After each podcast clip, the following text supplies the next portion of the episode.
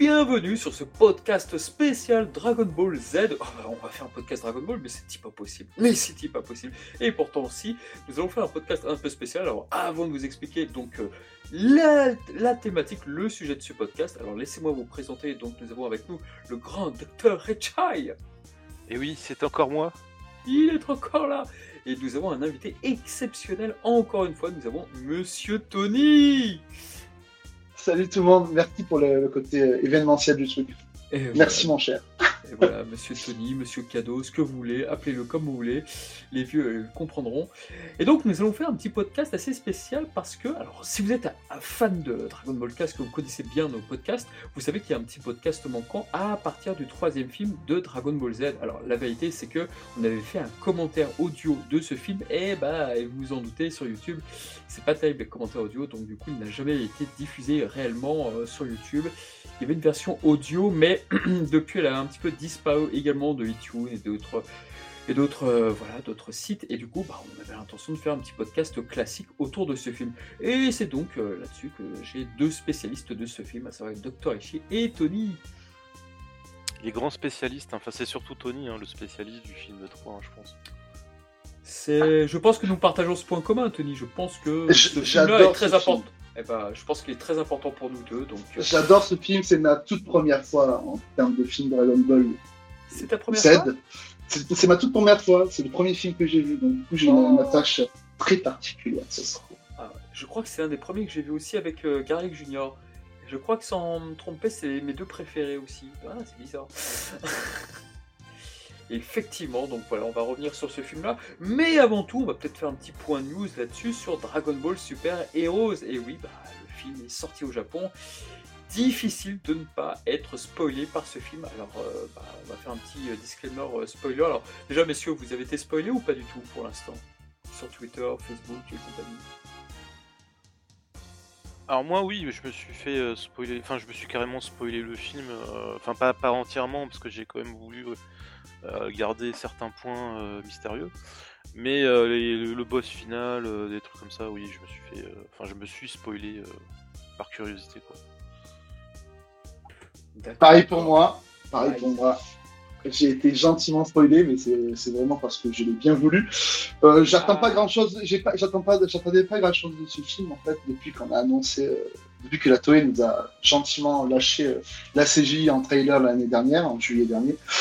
Donc du coup, j'attendais pas grand chose du film. J'attends quand même de passer un bon moment, euh, ce qui a fait que je me suis laissé prendre euh, au jeu du spoil. Et puis bon, j'irai quand même voir le film. Je suis très impatient de voir le film malgré tout. Oui, à voir. Apparemment, ils ont diffusé des extraits flashbacks de Goku petit face au Red Ribbon. Et apparemment, je pense que cet extrait a mis tout le monde d'accord, j'ai l'impression. Ah mais totalement. Moi, je, moi, je l'ai longuement relayé sur, euh, sur mon Twitter toute la journée parce que j'en venais pas. C'est une des plus belles choses que j'ai vues, si ce n'est la plus belle chose que j'ai vue sur Dragon Ball euh, en termes d'animation. On a vraiment une, une qualité d'animation. euh, bon, c'est de la 2D, hein, euh, ce que, ce que n'est pas le film malheureusement. Même s'il y a quelques backgrounds où on dit que c'est de la 3D, mais bon, aujourd'hui, euh, le mix, euh, c'est assez récurrent. C'est de la 2D euh, pour moi avant d'être de la 3D, même s'il y avait quelques parties du décor qui le sont, euh, c'est jouissif. Ne serait-ce que même au-delà des dessins, la musique de l'intro, euh, avec la voix off en japonais, pour le coup. J'aime cette voix off en japonais, alors que moi je suis team VF. Euh, ouais, il a mis tout le monde d'accord, parce que c'est tout le monde, enfin, c'est ce que tout le monde attend sur du Dragon Ball, c'est de la- de l'animation 2D. Et historiquement, on peut pas, on veut pas autre chose. Bah, c'est pas ça, c'est surtout que c'est- vachement propre au niveau des dessins et c'est- c'est très dynamique et euh, franchement ça fait le taf quoi. Ah oui. ça. Ouais, c'est dynamique Ça, à ça souhait. fait, hein. ça fait le taf et on a vraiment l'impression que c'est le style graphique de Minoru Maeda et de son équipe de l'époque et que, euh, en fait, ça a été. euh, Enfin, je sais pas, il y a une certaine fidélité, je trouve, par rapport au style de, de l'époque et ça a été un petit peu, comment dire ça, euh, retouché pour améliorer en fait. Et ça, ça a gardé cette, ce- cette touche-là et c'est vrai que c'est très appréciable. Ah oui, bah là, de toute façon, euh, on- nous, ce qu'on ce qu'on voudrait, c'est un- une série euh, qui ressemble à ça, hein, mais, euh, mais vraiment euh, qui, reste, qui, enfin, qui, qui- qui reste stable au niveau de la qualité. euh, si jamais il y a un remake, enfin un reboot de, de, de, la série d'origine, moi je prends, hein, oui, bien sûr. Ah, je pense qu'on serait très nombreux à demander un tel, un tel remake. Enfin, en tout cas, avec ce style de dessin, ça, ça serait magnifique.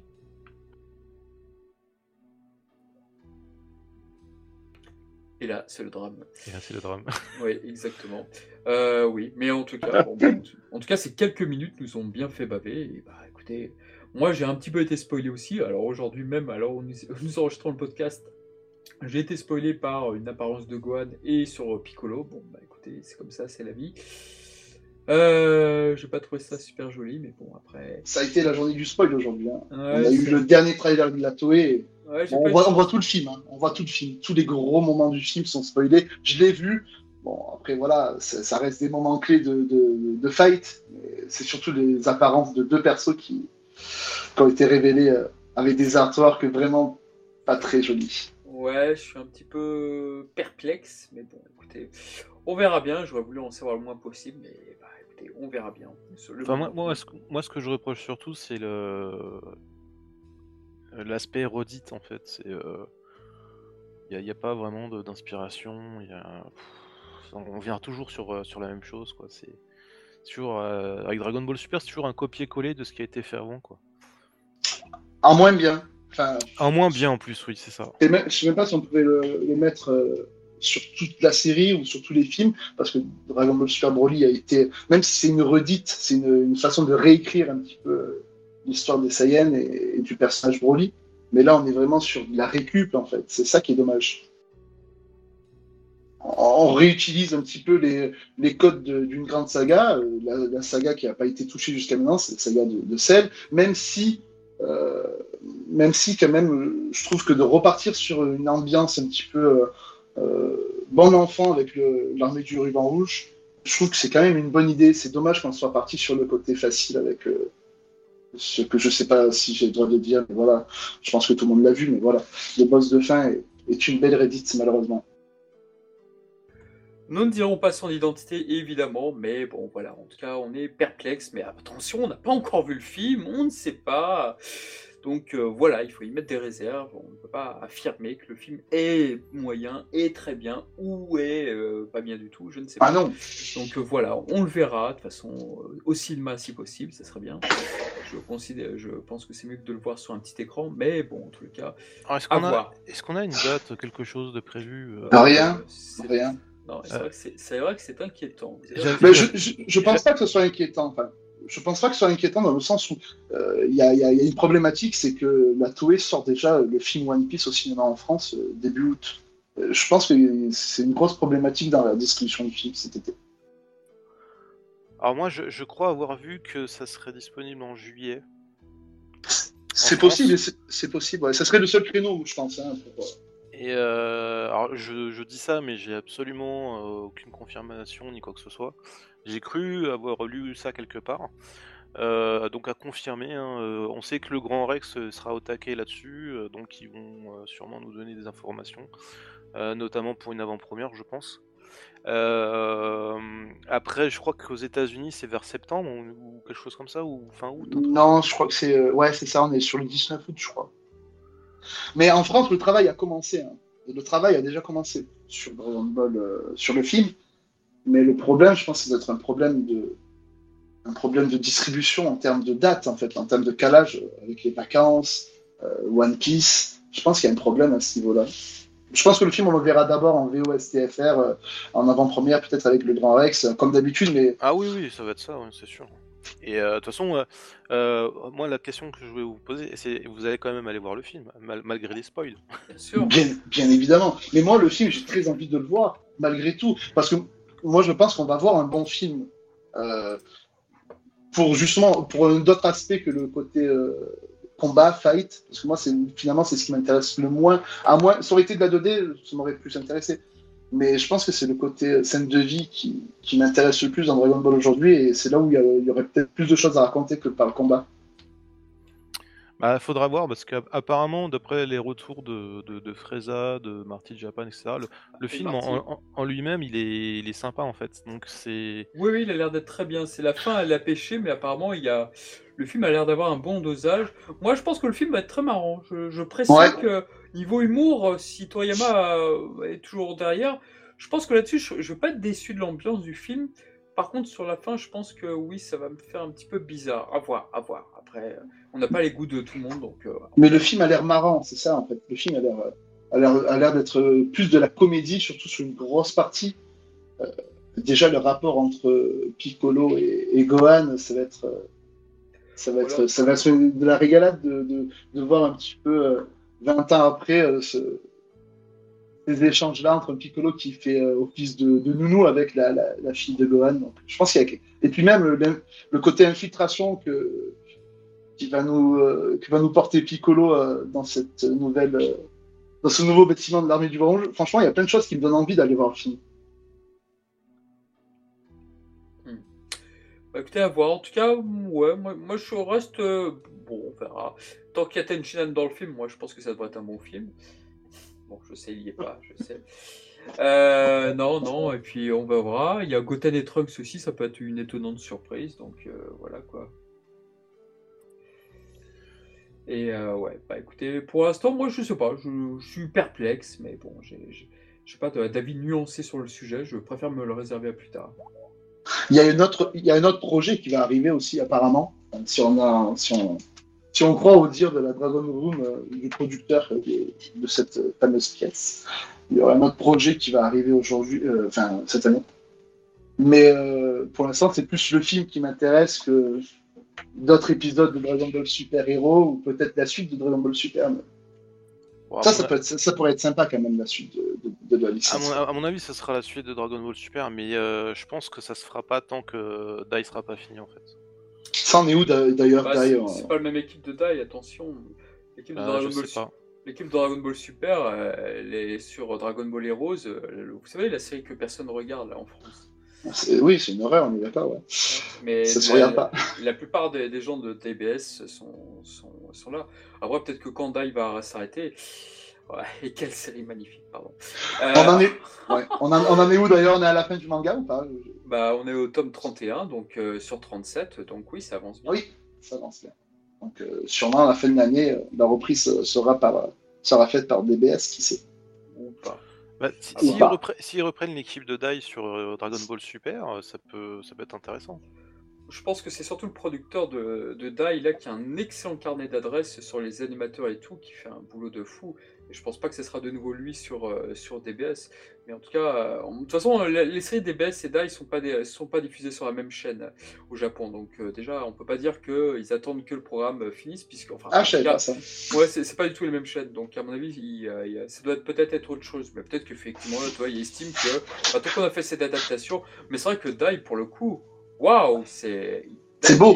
Dai est très très bien servi par la Toei. C'est inespéré une adaptation comme ça. Donc en même temps, Dragon Ball, on a eu tellement de phases. Oh, c'est génial, c'est génial. Donc pourquoi pas Dai? Alors que le manga est très bon, voire peut-être même meilleur, ce bien s'aspect. Enfin bon, voilà. Euh, bah écoutez, on va peut-être euh, arriver sur le sujet du podcast. Allez, soyons fous. Soyons fous. Donc nous allons, donc nous allons parler d'un excellent film là, enfin. Alors, le docteur Eshi, voulez-vous nous dire son titre en japonais? Alors, c'est Chiku Margoto Chokesen. De mémoire. Ah, quel homme, quel homme. Et oui, c'est effectivement Bravo. ça. Je peux, dire le, je peux, dire le, titre français si vous voulez. La super bataille décisive autour de la Terre. Non, je parle du vrai titre, moi. Non, non, euh, ce titre est à oublier. ce titre n'a jamais existé et a, et a créé beaucoup, beaucoup, beaucoup de bêtises auprès du fandom à cause de ce titre parce que voilà. AB Productions, non pas Shuriken Vidéo, je ne sais plus. Enfin non, AB, c'était AB. C'était TF1 Vidéo qui, qui avait réédité. AK Vidéo, AK Vidéo. C'est AK Vidéo. Oui, au début, non, au début c'était AK Vidéo, mais il y a eu des rééditions en TF1 oui, bien Vidéo. Sûr. Oui, oui, mais je veux dire, c'est AK qui a commandé le doublage en 94, donc euh, après avoir acheté les droits d'exploitation chez AB. Donc c'est AB, euh, AB, ah. Sophie et, et AK quoi. Alors quand tu dis euh, commander le doublage, est-ce que tu inclus aussi l'adaptation, donc à la fois du titre du film et etc. J'inclus tout, c'est-à-dire que tout. quand ils font une commande, bah, ils, ont, ils, ont, ils, ont, acheté les droits de distribution à l'époque, en début 94, plus vers les mois de avril-mai, on va dire qu'ils ont finalisé les contrats. Et, le doublage a été commandé par la Sophie, puisque c'est la Sophie qui s'occupait de Dragon Ball et de Dragon Ball Z pour euh, AB et TF1. Donc du coup, ce sont les mêmes équipes qui se sont retrouvées derrière. La même adaptatrice, euh, euh, je ne sais plus son prénom, son nom, une femme, mais ce sont les mêmes équipes. Oui, ça se sent que c'est le même travail et les, mêmes équipes là-dessus, en tout cas pour la, sortie française.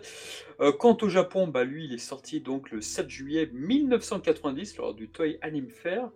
Euh, voilà, donc le film était une nouvelle fois scénarisé par Takao Koyama qui avait révélé des petites informations là sur, euh, sur Twitter, mais bon, on va en reparler un petit peu plus tard évidemment, notamment sur Masako Nozawa.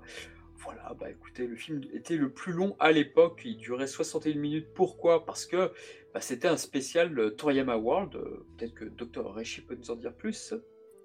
Euh, c'était déjà un Toei Anime Fair? C'était pas un, Toei, un Tokyo Matsuri Non, pardon, je me suis trompé. C'était pas un Toei Anime Fair. Enfin, c'était un Toei Anime Fair, mais un peu spécial, entre guillemets, puisque c'était été diffusé à ce moment-là, donc trois films d'adaptation sur des œuvres de Toriyama. Si tu dis. Parce que moi, je sais jamais, en fait. Je sais que les premiers films Dragon Ball et Z, normalement, c'était diffusé euh, en salle dans les Tokyo Matsuri, me semble. Mais je sais plus à partir duquel c'est passé chez, euh, chez Toei Anime Fair en fait. Alors là, je ne suis pas malheureusement la bonne personne, mais en tout cas, il y avait euh, le petit dessin animé avec le ninja, le, samouraï là, de Toriyama. J'ai oublié son nom, je suis désolé. Et euh, l'autre, je crois que c'était Pink qui était diffusé. Je, ne sais plus. oui, c'était Pink, ouais. C'était Pink avec euh, Kenosuke Sama. Enfin, Kenosuke. Ah, Kenosuke, merci beaucoup. Oh, heureusement que Tony est là. Ah oui, voilà euh, là. Bravo, Tony. Merci, Tony. je t'en prie, mon cher. Et donc voilà. Le Et c'était c'était Akira Toriyama, The World, je crois, l'intitulé du festival. Après, je sais pas ce que tu parlais de Raichi, mais c'était quoi qui est passé il y a eu un changement de statut euh, pour le Toei Anime Fair? Bah, Au début, les films étaient diffusés dans les Tokyo Matsuri. Donc c'était euh, pareil, euh, des festivals de cinéma, d'animation, etc. Ouais. Et après, ça a changé de nom. Enfin, ça a changé de. Alors, je sais pas si c'était au même endroit ou pas, mais ça a changé de nom et c'était les Toei Anime Fair en fait. Mais je sais plus à partir de quel film. D'accord. D'accord, Je crois que ça partir du film 3 ou 4, je sais plus, de DBZ. Il y a, le, pourtant, il y a le même logo, je pense, de la Toei Anime Fair. Moi, je, je, vois ce logo pour le, film 3 en tout cas. Parce qu'il me semble que les deux premiers films de DBZ, c'était du Tokyo euh, Matsuri, il me semble. Parce que tu sais, tu as les pamphlets en même temps que, quand tu vas voir le film. Oui. Et euh, quand tu regardes, quand, c'est en haut à droite ou en haut à gauche, je sais plus, tu as le logo euh, Toei Anime Fair normalement. Et sur les premiers, tu, tu ne l'as pas. C'est vraiment Tokyo Matsuri qui est écrit dessus, quoi. En, attendant, en attendant, pour essayer de meubler, effectivement, donc le film est sorti donc en juillet 1990. Donc à ce moment-là, dans le manga, via le Weekly Shonen Jump, Goku lui affrontait donc le redoutable Tokusa Ginyu, donc euh, du, le capitaine du Tokusentai, et était diffusé en parallèle de ce film donc les épisodes 54 et 55 de la série, c'est-à-dire le moment où euh, Kuririn donc découvrait le chef des Namek. Voilà, voilà pour donner un petit peu de consistance par rapport à ce film, enfin en tout cas de... Je ne retrouve plus le mot, c'est affreux, bon tant pis. De, contexte. Voilà, merci beaucoup, désolé. C'est... Il est 21h40, c'est difficile. Voilà, voilà. Donc en attendant que Tony continue de regarder dans ses pamphlets, nous allons continuer à meubler. Donc euh, ce film-là avait donc plusieurs particularités. Donc euh, déjà, Déjà, même si le film était dirigé par Daisuke, Daisuke eh ben, il était quand même, euh, le storyboard était de Shigehatsu Yamauchi. Et franchement, il y a pas mal d'idées dans ce film, vraiment très intéressantes. Et en fait, le film, quand je le revois aujourd'hui, je trouve qu'il est sorti trop tôt parce que c'est très étrange, mais il y a des idées qui vont avoir lieu dans ce film où on contourne des poncifs de, des films et ah, on pourrait se dire, ah bah tiens, Dragon Ball est en pleine maturité, ah, ils ont rencontré ce, truc, c'est cool. Et ben en fait, on se rend compte que le film 4, 5, on retourne sur, surtout le film 4, pardon, on retourne dans quelques-uns des poncifs. Donc euh, c'est vrai que c'était. Il procure une drôle d'idée. Pour moi, en fait, ça serait plutôt lui le film 4 et Slug le film 3. Enfin bon, je sais pas si je me suis bien expliqué, exprimé. C'est-à-dire, c'est quoi, que tu, c'est quoi que tu entends par euh, les bah, Par exemple, le sauvetage de Piccolo. Euh, normalement, quand Piccolo sauve Gohan, donc euh, Piccolo est victorieux et compagnie, mais là, il échoue, par exemple puisqu'il est intercepté par Tulis, et Tulis, justement, on, va, on, va, commencer un petit peu à tomber dans le lard, et donc Tulis, lui, voilà, en un coup, Piccolo est à terre, alors qu'habituellement, tu as dans le film 2, avec les Bioman, euh, voilà, Piccolo est assez d'un coup, et voilà, il détruit donc le protecteur de Gohan, pareil, tu as dans le film 5, avec euh, l'escadron de Sozer, tu as, la même chose, et puis là, avec ce film-là, tu as pas mal de petites règles, tu te dis, ah, bah, tiens, on met en place déjà la suprématie de ce qu'on veut nous faire croire sur euh, Fules, qui, qui, est, un guerrier, un Saiyan surpuissant. Je pense qu'il a malheureusement tombé euh, euh, sur. Piccolo est tombé justement à ce moment-là où Fules était. Enfin, Fules, j'ai du mal à dire Fules, alors je dis Thalès tout le temps. je vais essayer de dire Fules pour faire plaisir à. Pour faire plaisir à mon cher Charnac. Mais, mais, tu sais qu'en japonais, ça s'écrit Taresu. Hein, donc... Taretsu Dit Moi, je suis sur Thalès et je parlerai du combat fratricide. Ce qui pourrait expliquer justement pourquoi, euh, pourquoi ils ont peut-être mis Thalès. Et on peut peut-être revenir aussi sur le titre français, le combat fratricide. Et je crois qu'on était très longtemps en France à penser que vraiment Thalès, pour parler comme euh, Tony, euh, que, voilà, Thalès, Tulis était le frère de Goku.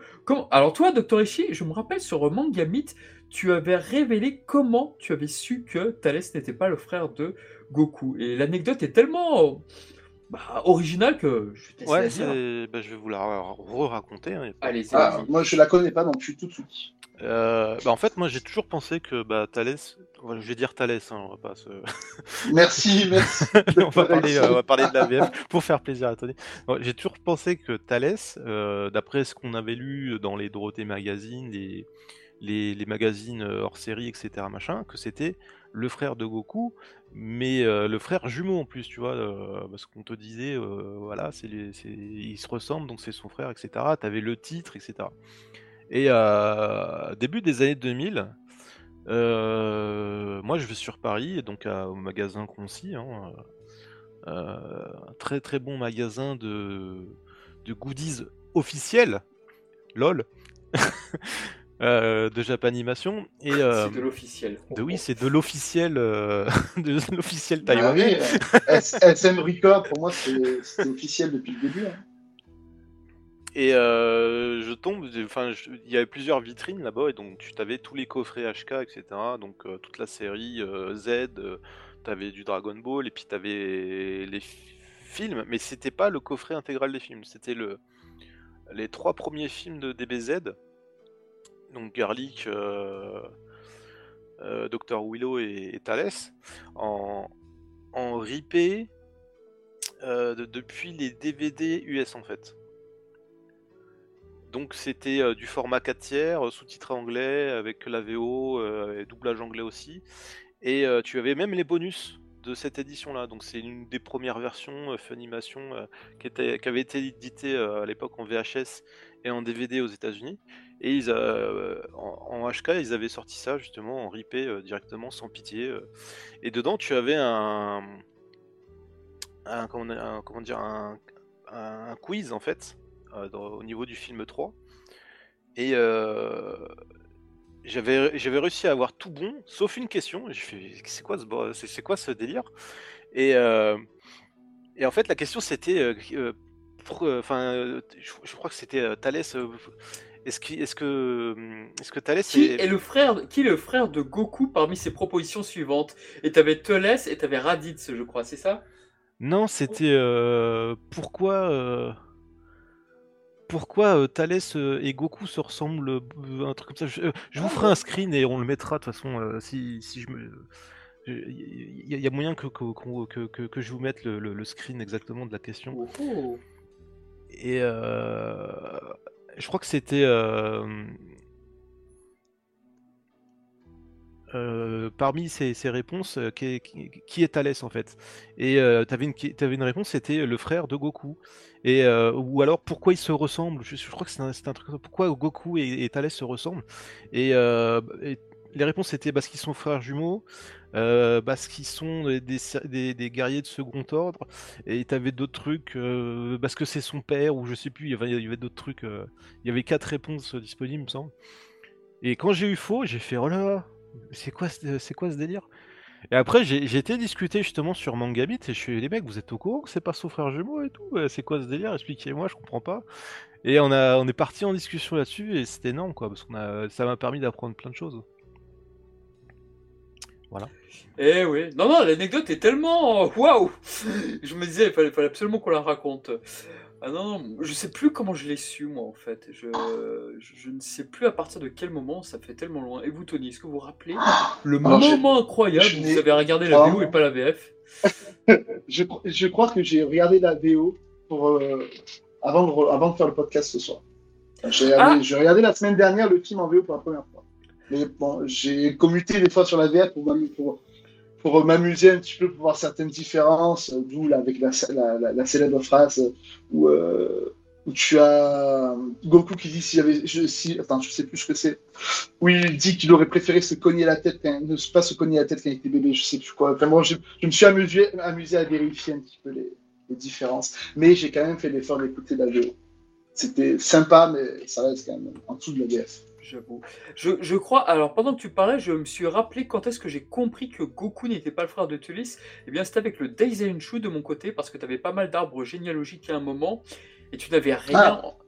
Et tu avais, un, je crois, des petits pointillés rouges entre Goku et Tulis, mais euh, oui, c'était pas. Je crois que c'est avec ça, avec le Daisenshu, il y, a- il y avait un truc, il y avait en tout cas une sorte d'arbre généalogique, et je crois que c'est avec ça où ça m'a mis sur la piste. Voilà, voilà. Non, pas mal, pas mal. Moi, j'ai pas de souvenir. Moi, je, pense que j'étais parti sur le fait que, les films avaient aucun rapport avec le, manga. Et je pense que j'ai fait le, rapprochement avec des magazines de l'époque, ou un Joypad ou un Animeland, un truc comme ça. Parce qu'à l'époque, je, je parcourais pas les, les forums. Je pense que je l'ai appris au détour d'un dossier, euh, je sais plus lequel, mais sur un dossier. Mais ça m'a jamais vraiment euh, percuté. Enfin, je me suis jamais rarement, je me suis rarement posé la question parce que pour moi, le, le film était quelque chose vraiment d'à part euh, de la série. Ah bah très bien, très bien. Eh bien, c'est ainsi. Voilà, voilà. Et donc on peut commencer sur le film, le début du film où il y a une sorte de pique-nique. Alors moi j'ai connu le film, je vous avoue, la première fois en anime comics. Donc du coup, Ah, tu- au, putain. au- au- au tout début, bah quoi, c'était très bien. Et au tout début, dur. Bah non. Et au tout début du film, tu voyais au long euh, un truc euh, là sur le nez, et je, pense, je pensais vraiment que c'était quelqu'un qui avait griffonné sur l'anime comics à ce moment-là. J'ai longtemps cru ça très bêtement, mais bref, donc voilà, c'était l'occasion de voir donc euh, Gohan avec donc l'apparence qu'il avait sur Namek, la coupe de cheveux. Kuririn, c'est pareil, il portait donc la, la tenue, donc, La avait- fameuse. la fameuse belle tenue qu'il portait J'adore sa casquette. pendant pendant le voyage, pendant le voyage.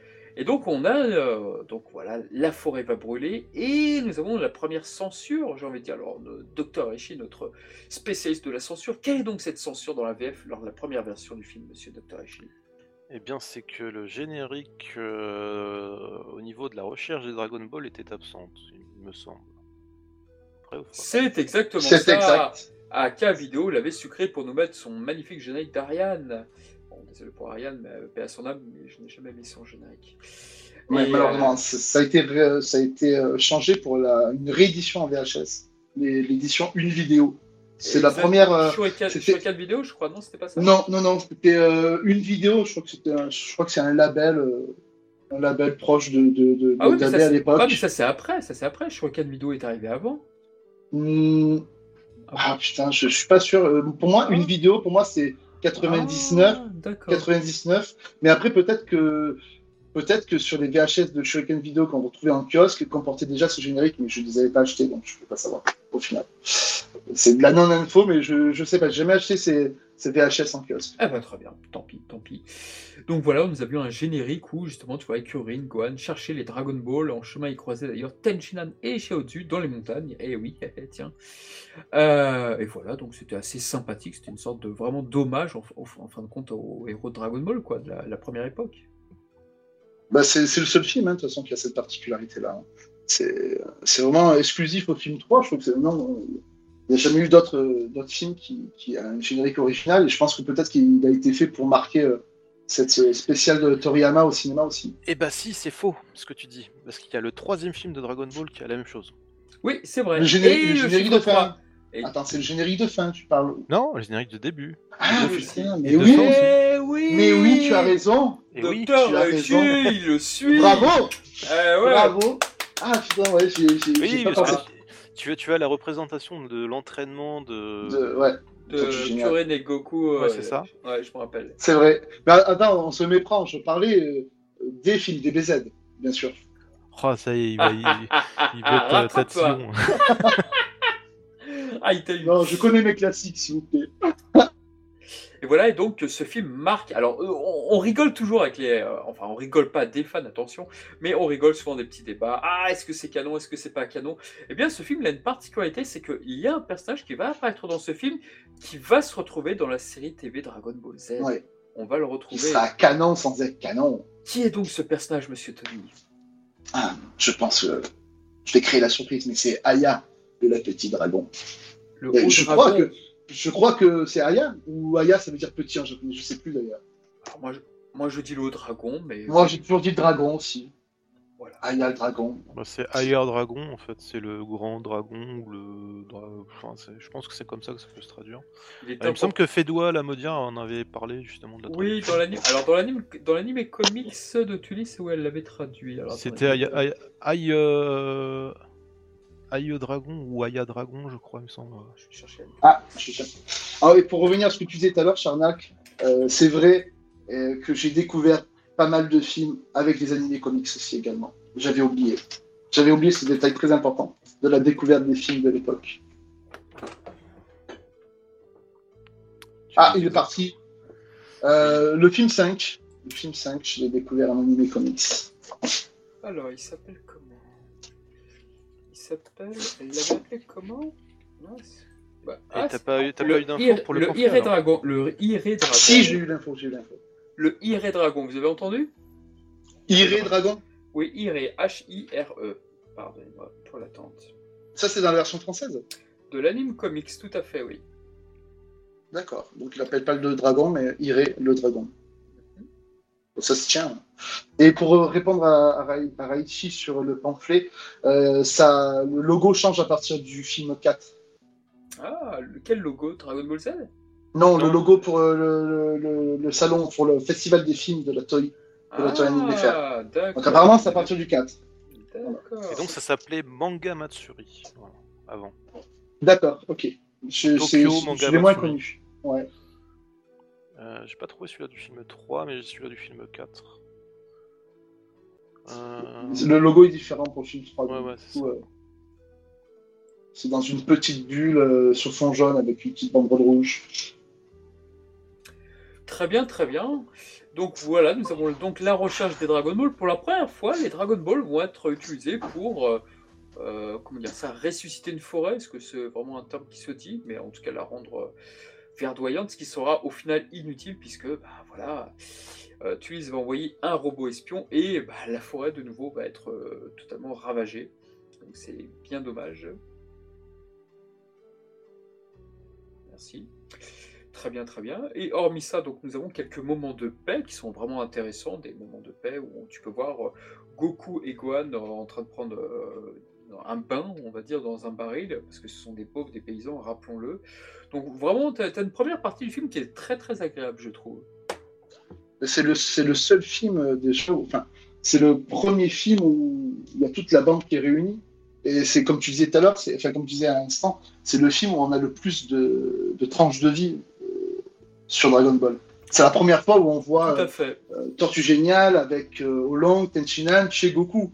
Des- ce contexte-là n'était jamais arrivé. Avec Shishi qui, qui était un peu de les accueillir avec un café pour revenir ensuite sur les études de Gohan, forcément. Mais ouais, c'est le seul film où on se retrouve chez Goku. Et c'est vraiment important où on a cette familiarité qui se, qui se, qui se passe, non pas chez Tortue Géniale, mais chez Goku. Je trouve que c'est un des moments forts du film parce que ça se passe. euh, la- la- toute la première partie se passe chez Goku, hein, ou aux alentours de, de son. De son entourage. Et c'est vrai que c'est- c'est c'est vrai que ces moments de vie, c'était assez rare parce que, à part Battle of God euh, qui arrivera des années après, mais c'est vrai que ce genre de choses où tu vois les héros rire entre eux et tout, bah, ça n'arrivait pas souvent parce que effectivement, bah, la menace arrivait trop vite et tout. Mais là, ça prend son temps et du coup, c'est un parti pris, c'est très agréable. C'est agréable, ouais. Et puis c'est surtout ça fait écho un petit peu à, à la phrase, au moment où tu as Goku qui dit au revoir à Gohan et Krillin pour, euh, au début de son combat contre Vegeta, où il lui promet qu'un jour il ira faire euh, pêcher avec lui.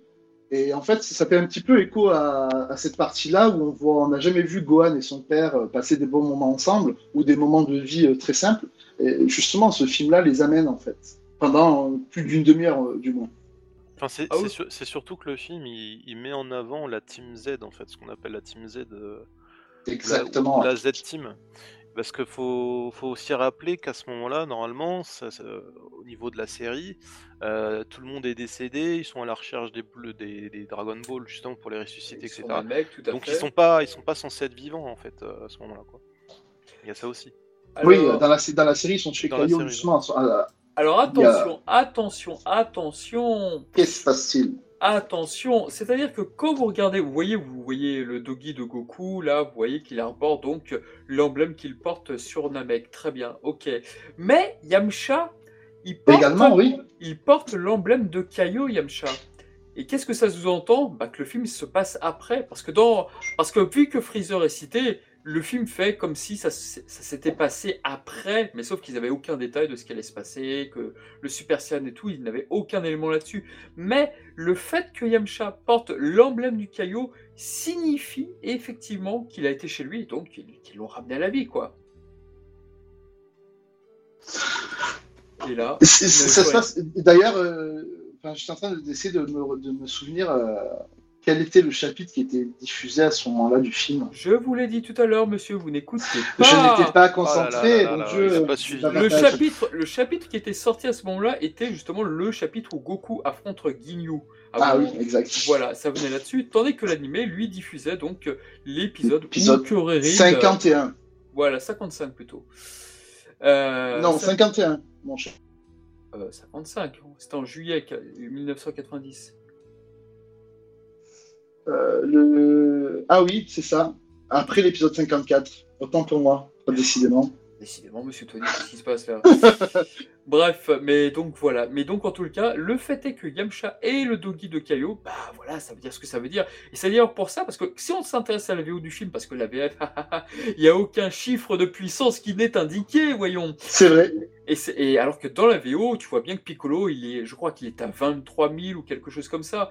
Donc tous ces potentiels-là, bah, c'est pas ceux qu'il a, ce- celui qu'il a quand il affronte Nappa, par exemple. Donc c'est vraiment des, chiffres qui ont été créés pour le film pour dire ah alors quel potentiel aurait-il après euh, être rentré de chez Caillot Tout ça, ça vient de là en fait. C'est une sorte de what if, mais euh, what if où Goku n'aurait pas évolué depuis son combat contre Ginyu, on va dire. Je me rappelle plus de tous ces chiffres en fait. ouais. Moi non plus, pourtant je en la fait, euh. En fait, quand Piccolo, euh, Piccolo arrive sur, te- euh, euh, sur Tulis, en fait, t'as as Tulis qui empoigne du coup Gohan, et après il dit, son scooter lui dit attention, il y a quelqu'un qui arrive, et là il lui dit justement le chiffre de 23 000. Je crois que c'est 23 000, je, je suis désolé, j'ai un doute moi aussi. Je les connais pas par cœur ces chiffres. Mais Et c'est que Piccolo dont on a le- la connaissance du- de son potentiel? euh, il y avait un Dans le- autre. Il y avait un autre chiffre quand Goku se, battait contre Tulis, je crois, il était en colère, après avoir éliminé ses hommes de main. Je crois, mais je suis pas sûr. Je dis peut-être une bêtise là, par contre.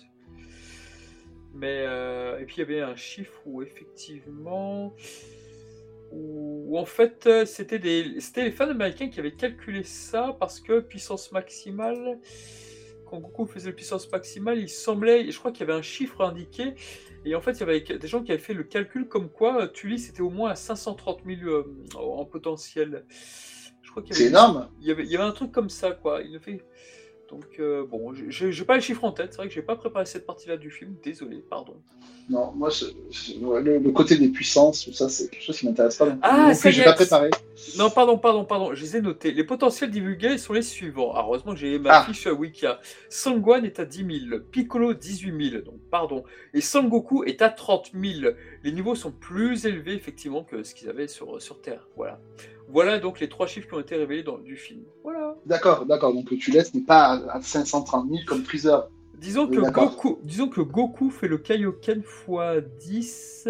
Oui, voilà, c'est comme ça que les gens, les Américains l'avaient calculé à l'époque, ça, je m'en rappelle. C'est-à-dire qu'il fait le 30 x 10, voilà, voilà, c'est ça, donc 300 000. Et en fait, comme Tulis arrive à battre donc euh, un Goku à 300 000, donc c'est comme ça qu'ils ont fait le calcul à l'époque. Voilà, c'est une petite règle de maths. Bon, ça veut pas dire que Ouais. Tulis est à 300 000, mais bon, voilà. C'est ça, c'est un calcul de fan, quoi, on va dire. Voilà, voilà. Ouais, voilà, bon, bah, en tout cas, c'était sur les chiffres. Alors, qu'est-ce que vous voulez qu'on commence à causer? Est-ce que vous voulez qu'on parle de l'arbre sacré, peut-être? C'est une Si- très bonne idée. Si tu veux, oui. L'arbre sacré designé par euh, le maître. D'où ça sort? Où est-ce qu'ils ont trouvé ça? Sur quelle planète euh, Alors, le Shinjei, le Shinseiju, Shinseiju, excusez-moi. Alors, allez-y, docteur Hachi, dites-nous tout.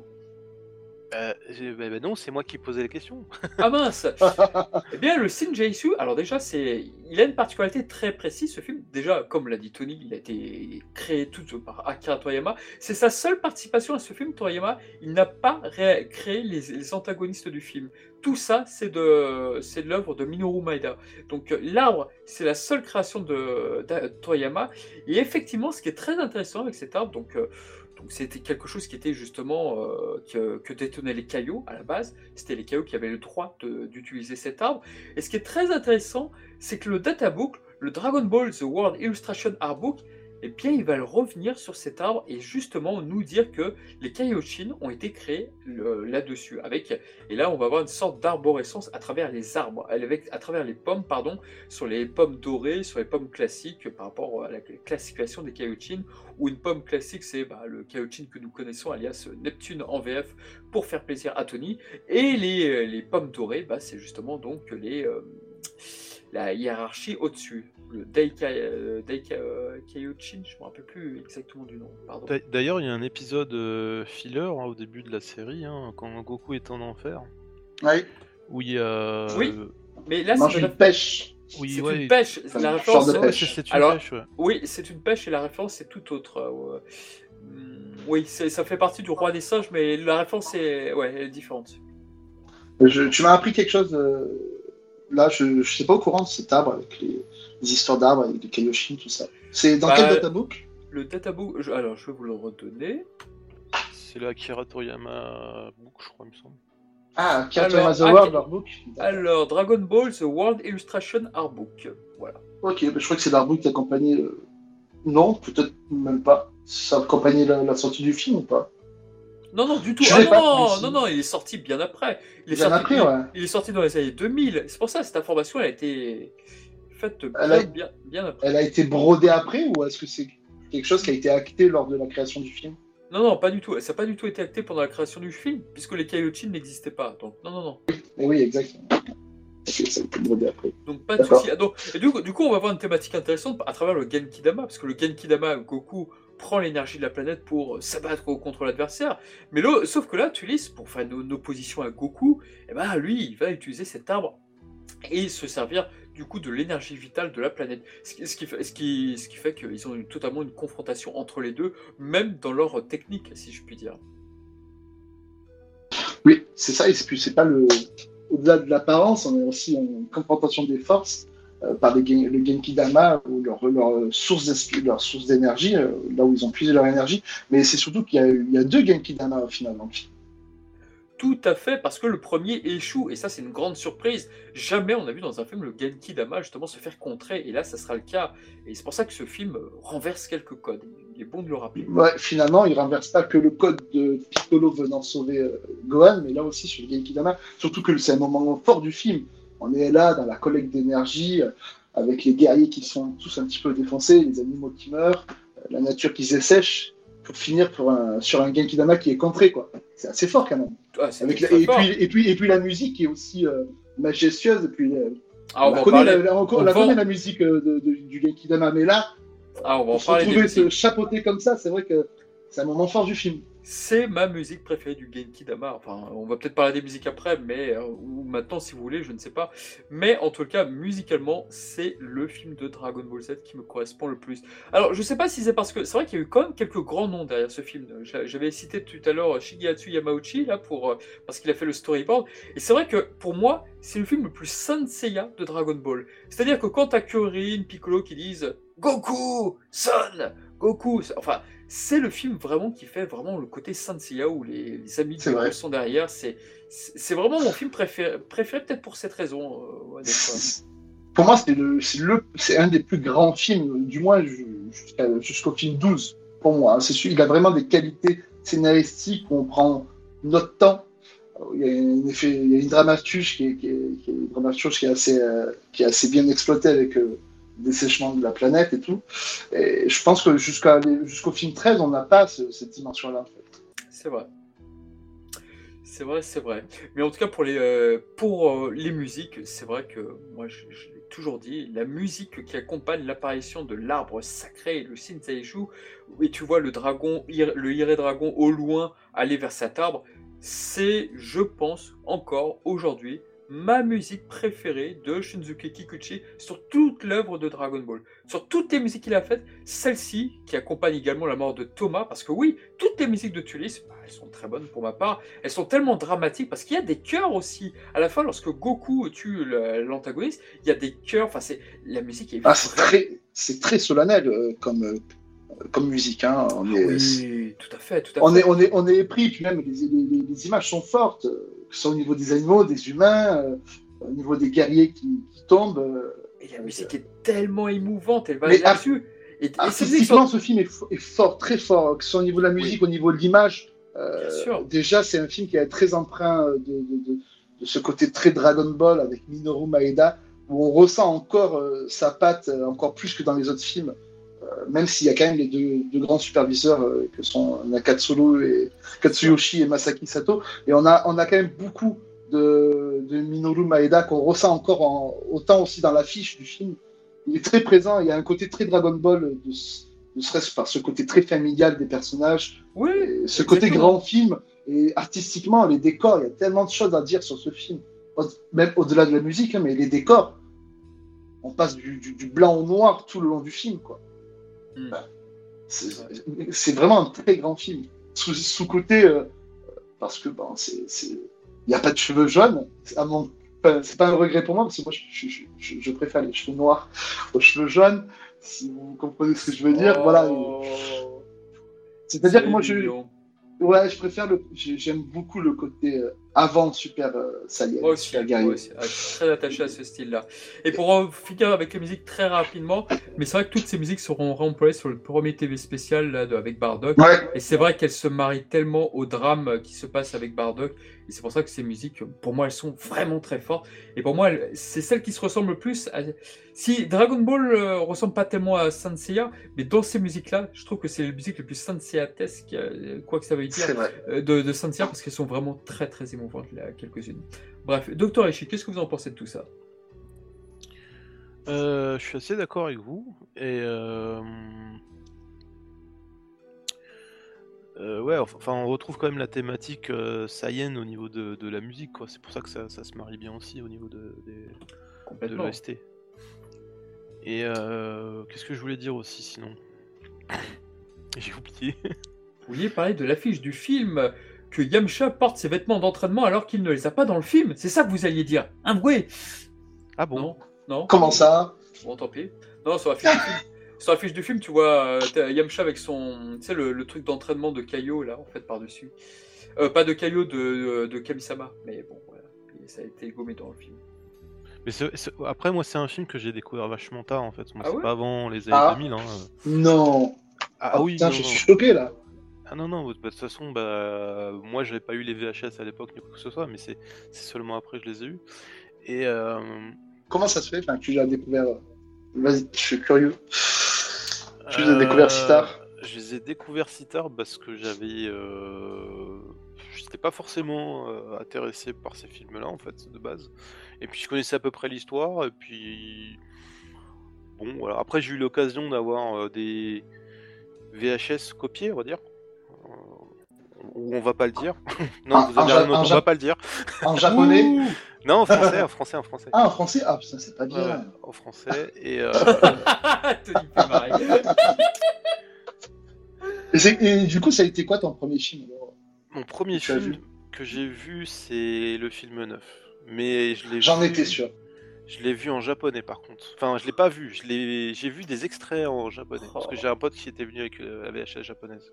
Enfin, le pas fameux, japonaise, le mais fameux la- pote avec la cassette en noir et blanc. Voilà, Parce c'est que ça. ça t'a- En noir et blanc, bien sûr. À l'époque, c'était. Là, oui. Moi, c'était le film 10 en noir et blanc. Mais Ah, moi, ah, moi aussi, moi aussi c'était le film 10 en noir et blanc, le. Broly. Tout le monde Ouais. qui. Il y avait toujours quelqu'un à l'école qui l'avait vu le film. Regardez, j'ai vu le retour sais- de Broly. Et t'es là, tu l'as fait, mais Tu sais- mais moi, mon papa, mon, mon magnétoscope, il est pas intéressé. Mais tu sais, faut acheter un autre magnétoscope. tu sais, tu sais, moi, mon pote, il m'a, il m'avait passé tous les Broly plus euh, plus Dr. Aichi en, VO, et le seul qui passait en couleur, c'était le film 10.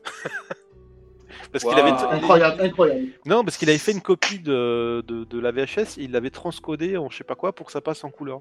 Du coup, moi Ah ouais, j'avais, euh, le, le film 10, je le voyais en, cou- en couleur, ouais, pas de problème. Mais rassure-nous en japonais. En japonais sous-titré cantonais. Pas mal, pas mal. Mais, mais- mais je, crois que, je crois que le film 10, euh, pour beaucoup de fans de notre génération, Ouais. c'était le premier film VO de Dragon Ball. C'est ça, moi, ça a été le film 10 et puis après le film 9. Faut savoir pourquoi, mais c'était le premier, c'était le film 10 aussi. Et donc, pour revenir sur la petite menace, puisque évidemment la, la planète va s'assécher, on va peut-être pouvoir parler aussi des sbires de euh, Tulis. Donc, comme on l'a dit tout à l'heure, ils ont été euh, designés donc, euh, par Minoru Maeda, ce ne sont pas des créations de Minoru de, de Toriyama. Alors, j'ai une petite anecdote comme ça, rigolote à faire, parce que aujourd'hui, quand tu penses à la, à la police galactique, tu penses à Jaco. Donc tu dis voilà. Alors ça c'est un élément que Mizumi là, qui ne participe plus beaucoup à nos podcasts, on espère qu'il reviendra un jour. Euh, je suis obligé de le dire parce que Mizumi m'en voudrait de ne pas le dire, même si je sais pas s'il va nous écouter, mais c'est vrai qu'il y avait une caractéristique avec ce film, c'est-à-dire que il y avait le pamphlet du film, il y avait les antagonistes, il y avait Amondo, il y avait Arakaze, Rezun, Daizu, Kakao, voilà. Euh, et le problème, c'est que dans le pamphlet, ils te révélaient donc leur petite biographie pour chacun d'entre eux. Et évidemment, à aucun moment du film, il n'était mentionné donc euh, les ces, ces- informations-là, et on les découvre, on pouvait le savoir que par le, par le pamphlet, mais tu ne pouvais pas savoir par le film lui-même, ce qui est un petit peu dommage. C'est pour ça qu'il y avait quelques fans, dont Mizumi, qui disaient ça faisait un peu DLC, mais c'est au film de nous le montrer, pas dans un fascicule, quoi. Et juste pour dire que Amondo, il a une particularité, c'est qu'il a été arrêté par la police galactique.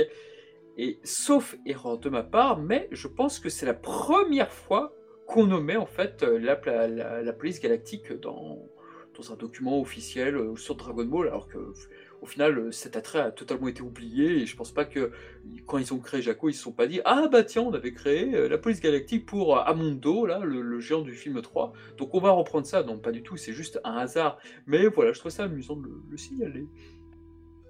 Ouais, belle anecdote, je, je la connaissais pas, donc du coup. J'ai jamais fait attention non plus, donc. Et dans quel pamphlet Le pamphlet du film 3, c'est ça? Directement dans, directement dans le pamphlet 3 du film 3, je dirais à sa sortie en 90 Oui, le film 3, le pamphlet révélait des quelques informations et une autre, D'accord. inform- et une autre information, peut-être que Dr. Ishii pourra nous dire, c'est l'apparence de cacao. Ah, la fameuse Et tu parles des couleurs al- alternatives? Ouais, sûrement. ouais. Euh, non, je parlais en fait de cet, étr- cet étrange oiseau qui porte la même armure que bah, Cacao, le- l'homme qui va s'en prendre Ah, oui. à Yamcha. Oui, il y a, il y a, un, il y a un, un, un artwork, mais un poster. Une postcard, euh, une postcard, ouais. ou une espèce de poster euh, avec un personnage qui ressemble à Cacao, mais qui n'est pas Cacao, et qui est jaune de mémoire, ou doré, un truc comme ça. Et euh, il a une armure qui ressemble vachement à celle de de Cacao. Après, c'était quelque chose de très courant au niveau de, de Toei Animation. hein, euh, Quand on regarde par exemple euh, le- les, premiers trailers de, de le film, on voit qu'il y a des, couleurs différentes, etc. Pareil pour le film 4 de Dragon Ball. Euh, quand on regarde la couleur du robot ou, la couleur du, du pull que porte Hachan dans, en dessous de sa veste, euh, c'est des couleurs qui sont alternatives, etc. Donc on, on sent qu'il y a quelque chose qui, n'est- qui n'est pas définitif Il y en a Euh, beaucoup dans le film 3 aussi. hein. Entre Il y le, en a énormément. hein. entre le film, euh, par exemple, les, les teasers qu'on voit et le film, euh, le truc final. Ah bah complètement. Dans avait- c'est pareil. Avec le film 2 d'Asgard, les, toutes les couleurs des God Warriors, c'est pas du tout les bonnes. Il y avait, il y avait la même chose pour le film Fusion aussi. Et puis, euh, par exemple, Bah, on, le- prend, on prend le teaser du film euh, 10 avec euh, le, retour de Broly. Il y a un passage qu'on voit dans, je crois, c'est dans, alors peut-être pas dans le teaser, mais dans le digest. euh, on voit euh, Broly rigoler et on le voit absolument jamais dans le film en fait. Même dans le film 3, euh, le dragon était vert à la base. Déjà, il y a eu beaucoup de, de changements de couleur sur le film 3. Le dragon, euh, euh, le dragon. Aya, Aya, Ah, Aya, dragon le petit dragon. Je me rappelle pas de, de ces couleurs-là. Sur, mais même sur les affiches alternatives, euh, les, les affiches sur les flyers euh, qui- du festival pour, qui présentait les, le Akira Toriyama The World, il y avait le, dra- le dragon était déjà, était, en- était déjà en vert et se retrouvait sur l'affiche B, si on peut appeler ça une affiche B, l'affiche alternative. Euh, Thalès a une couleur d'armure euh, bien jaune, euh, contrairement à ce côté marron euh, qu'il a au final dans le film, et euh, Aya le dragon qui est vert et, marron. Heureusement que ça a été changé en violet, qui est beaucoup plus raccord avec euh, la, palette de couleurs du film. Je me rappelle qu'il y avait une, anomalie sur l'anime comics euh, de, de ce film-là avec euh, Tulis. Je crois que le haut était noir, le bas était blanc de l'armure, et c'est ce qui donnait un résultat pas très joli d'ailleurs. Mais bon, heureusement que ça a été cor- euh, corrigé. Alors on dit, on dit aussi que, que ce film a été fait pour montrer euh, à quoi aurait pu ressembler justement Goku si euh, il était, il s'était pas fracassé la tête. euh, Ah bah, c'est la thématique du film, C'est la thématique. Alors est-ce que c'est officiel ce truc-là? Est-ce que Ah non, c'est c'est un ressenti. En tout C'est cas, un- moi, oui, c'est mon un ressenti. ressenti. Voilà. C'est c'est mon ressenti en me disant, parce qu'effectivement, Goku, il y a une parole très particulière dans le film où effectivement, il, où effectivement il se dit tiens, si je m'étais pas cogné la tête, j'aurais pu devenir comme toi. Et c'est une thématique de nous dire, parce qu'en fait, le film nous apprend un truc qui est très important c'est que tu lises pourquoi il ressemble tellement à Goku? C'est parce que c'est l'apparence des Saiyans de caste inférieure. Inférieur, C'est-à-dire qu'ils ont cette coiffure-là, en fait, la caste inférieure. Voilà pourquoi ils se ressemblent tellement, et non pas parce que c'est son frère. C'est ce qui fait la différence avec la VF, où justement la, le, le combat fratricide plus cette fameuse phrase dont j'essaie de trouver tout à l'heure le- les mots exacts, euh, porte à confusion. Alors qu'en VO, justement, on se rend bien compte que le penchant de Goku version maléfique aurait pu, enfin, il aurait pu être euh, Thalès, justement, s'il ne serait pas cogné la tête. C'est beaucoup mieux expliqué dans la VO. Ah oui, c'est très très bien expliqué. C'est très bien expliqué, tout, comme l'apparence, euh, pourquoi il se ressemble, quand il indique à Gohan pourquoi il se ressemble tellement à son père. Donc euh, voilà, c'est par rapport au fait que les classes Saiyan de basse classe, voilà, ils sont supposés avoir cette apparence. Aujourd'hui, cette idée a totalement, mais alors totalement été abandonnée à travers, bah, je sais pas, le film Broly tout simplement, là, qui est sorti il y a quelques années, où voilà, quand tu vois les Saiyans, ils ont pas du tout ça. Alors que quand tu regardes le TV spécial de Bardock, quand Bardock rend visite aux Saiyans pour demander de l'aide, tu vois qu'il y a quelques personnes qui ont cette coupe de, Goku, enfin au, au fond. Donc c'est des petits clins d'œil à cette idée, quoi. Mais, mais aujourd'hui, cette idée a totalement été réduite à néant. Enfin, c'est surtout que euh, les, les- les guerriers se ressemblent en fait. C'est pas qu'ils ont la même coupe en fait. C'est ça, l'idée en fait. Enfin, la même coupe ou qu'il y ait une ressemblance, mais oui, après on peut l'appeler comme on veut. Mais bon, ait pas voilà. de beaucoup de, varia- de variations en fait. C'est- ça l'excuse, on va dire. C'est vrai. Et d'ailleurs, à propos de ça, il y avait une petite anecdote qui est assez, euh, qui est intéressante là, qu'avait repéré Trivax il y a des années. C'est le modèle sheet de Tulis de Teles. C'est-à-dire que la coupe de la mèche de euh, ce personnage sur le modèle sheet est donc inversée. Mais dès qu'il y a eu le remake là sur les fameuses OAV du Dr. Hechi, je sais pas si Dr. Hechi connaît, euh, qui ont été faits pour Ragin Blast 2, eh bien, le modèle sheet de Yamamuro, lorsqu'il a fait repris donc Tulis, il a fait un modèle sheet eh ben, on n'a plus du tout cette petite euh, différence avec Goku. C'est-à-dire que le modèle sheet actuel de Teles, bah, c'est une copie conforme de Goku. Tu n'as plus donc cette mèche inversée. La mèche inversée? Eh oui, monsieur Parce que je me souviens du, euh, du dessin de Toriyama justement de, de, de, de Badak Ouais, avec les cheveux dressés. ouais. avec les cheveux dressés, mais euh, celui-là je me rappelle pas. Moi non plus. J'ai loupé l'info.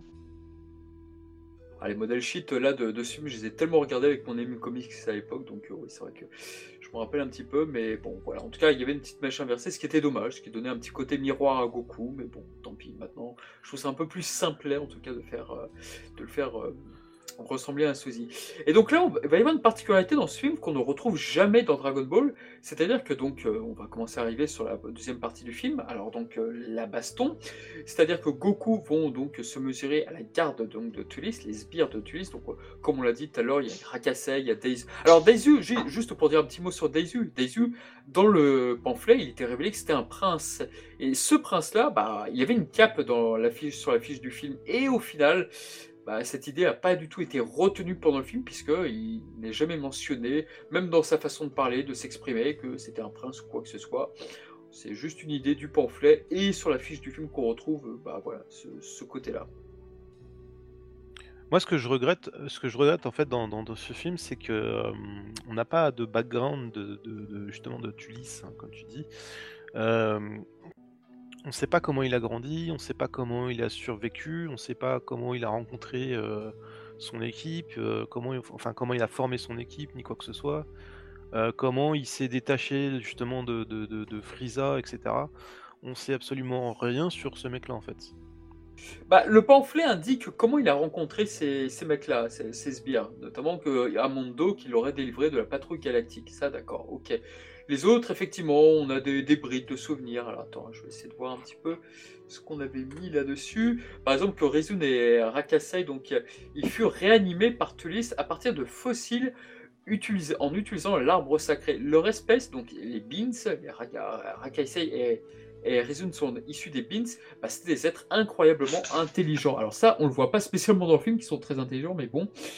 Et euh, voilà, donc, euh, et donc, a priori, Rakasei et Rezun, Rezun seraient donc les créateurs du vaisseau de Telis du film. Donc voilà, c'est vrai que c'est des petites choses qu'on aurait aimé voir dans le film et non pas dans le pamphlet, quoi. C'est clair et net. Et, et le vaisseau, il ressemble vachement au vaisseau que tu as dans le film 8 euh, avec Paragus en fait. Ah oui Oh C'est vrai, ouais. Bien vu Putain, j'ai jamais fait le rapprochement. Mais oui, bravo. Ouais, moi j'ai toujours pensé que c'était euh, c'était les mêmes types de vaisseaux en fait. euh, C'est vrai. Ah, c'est ne, peut-être un clin d'œil. ne connaissant pas les détails du, du pamphlet justement, euh, je me suis dit que c'était toujours les, les- le même type de vaisseau pour euh, ceux qui étaient euh, pas, pas expatriés mais qui étaient exclus de, de, de, de, de- de la planète Vegeta quoi. C'est vrai. Non, mais c'est vrai, ça se tient. Ça, ça se tient, ça se tient. Et euh, alors, peut-être que Tony connaît ce mystère-là, donc euh, Tony, vous allez pouvoir Le répondre. Le mystère de quoi Du vaisseau?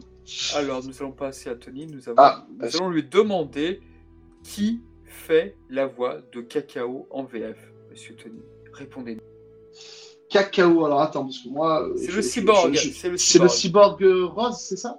Oui, tout à fait, en forme de poisson. Mais je crois qu'il n'a pas de doubleur, il parle pas dans le film. Attends. Justement, ce que je disais tout à l'heure, c'est qu'il fait en VO des da, da. Ah, Et- en VF, il en a. ah, oui, je... non, ça m'a pas marqué. Peut-être euh, Pierre Travaux ou Georges Piquant. Je sais pas non plus. Bon, en tous les cas. Je... Ça m'a pas marqué, en tout cas. Ouais. euh, Pour moi, il était muet. Je, je, je, cro- je crois qu'ils ont gardé la VO pour le film. Je, je me rappelle plus très bien de la VF, mais je crois qu'ils ont gardé les bruits de la VO. Parce que c'est vrai que le comédien VO, là, euh, Satoshi Shinobu, il fait que ça. Il fait que des tas. Euh, c'est- très, très bizarre. C'est très bizarre. Non, je sais que les deux jumeaux sont. sont- Il y en a un qui est fait par Patrick Borg et l'autre qui est fait par. euh, qui est Ah joué bah, par Patrick- Travaux. Patrick Borg fait à mon dos.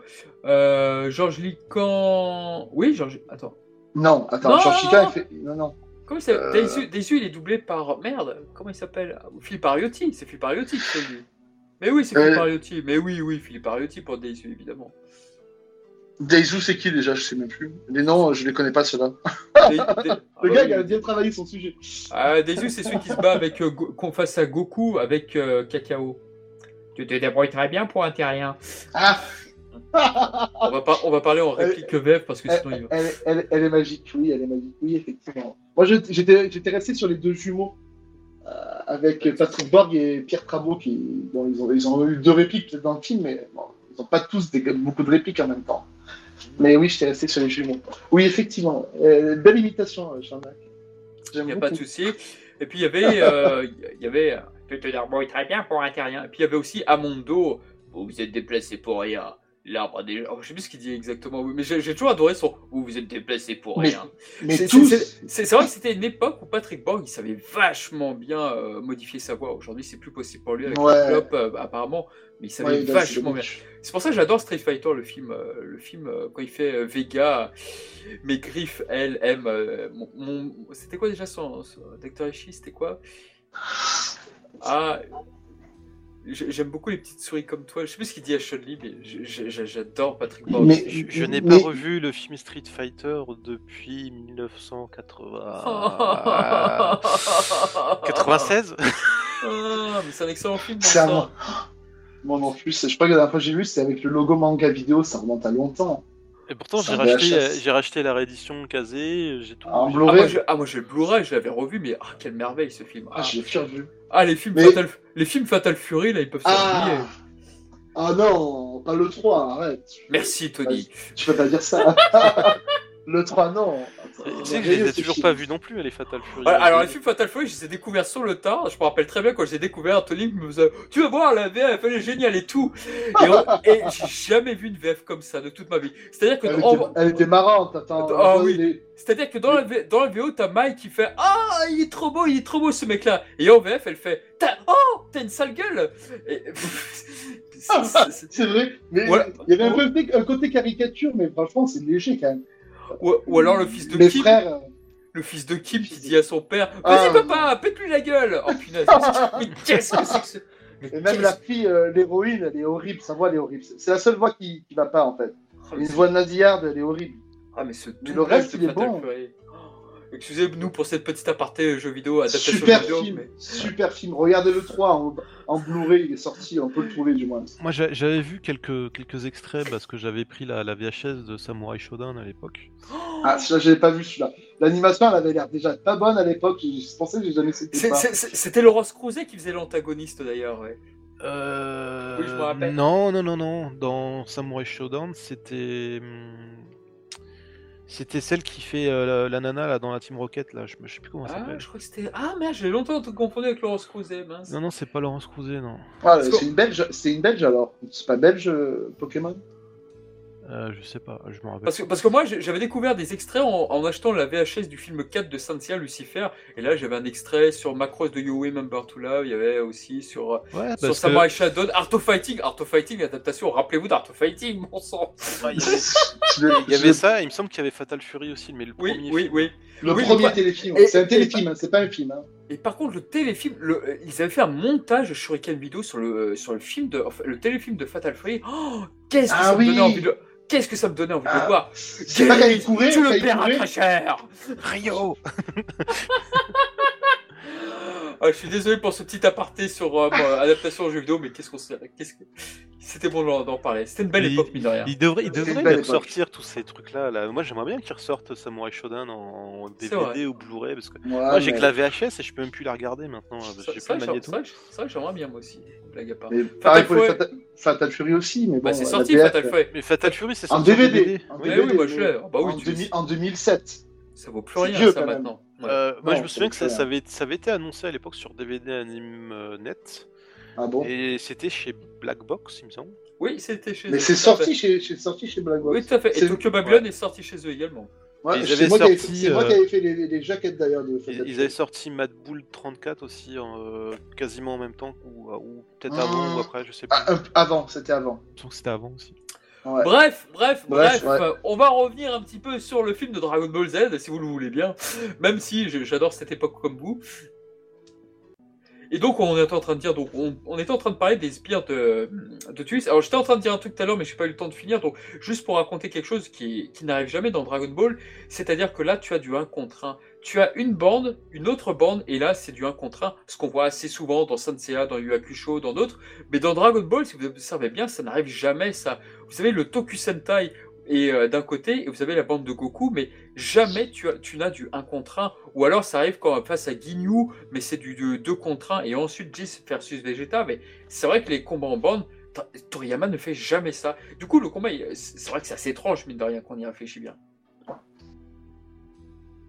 Non Bon, tant oui, oui, oui, je suis, d'accord avec toi. Et au-delà de ça, c'est un film euh, où il y a peu de Kikoa aussi. Euh, Il y a beaucoup de combats main nue, d'arts martiaux. euh, on est encore vraiment dans ce côté très estampillé Dragon Ball, comme je disais tout à l'heure. GG, déjà, comme tu disais, il y a chacun qui se bat contre. Il n'y a pas d'effet de bande, à part Goku il se bat contre les, les, les 4 ou les 5, euh, les 4 sbires. Mais euh, il y, a, y, y très peu de Kikoa et c'est- un, bonheur, je trouve, de ce film. Il y a d'ailleurs il y a une belle partie animée par euh, Yamamuro quand Goku se bat contre les, les, les quatre euh, les quatre persos, euh, les quatre sbires de Tules, jusqu'à ce qu'ils montent dans les arbres. Une superbe séquence par Yamamuro, justement, sans être retravaillé par Shino. Et on a, on, on a vraiment. on a du beau combat menu, ouais. les, les combats sont assez beaux dans ce film, je trouve. Ils sont assez bien chorégraphiés. Et d'ailleurs, on peut le dire, c'est vrai qu'on n'en a pas parlé, honte sur moi, mais c'était euh, le seul film pendant très longtemps où il y avait euh, Tenchinan et Xiaozu ainsi que Yamcha. Ah, C'est c'est ce qui fait la saveur de ce film, c'est qu'ils sont tous. Ouais, ils sont tous là, effectivement. Et c'est vrai que Tenchinan, voilà, moi, moi j'aime beaucoup la chorégraphie de Rakasei et Raizen lorsqu'ils s'en prennent à Xiaozu et Tenchinan. Je, je- l'adore. Tenchinan esquive le coup et l'autre pour. Ah, Et en fait- ouais. Et en fait, tu comprends que l'autre il visait Xiaozu depuis le début, et tandis que le second, lui, s'en prend à Tenchinan. Après, ils vont effectivement, il fait le Taioken. Mais c'est c'est con à dire, mais je trouve cette chorégraphie est juste géniale, quoi.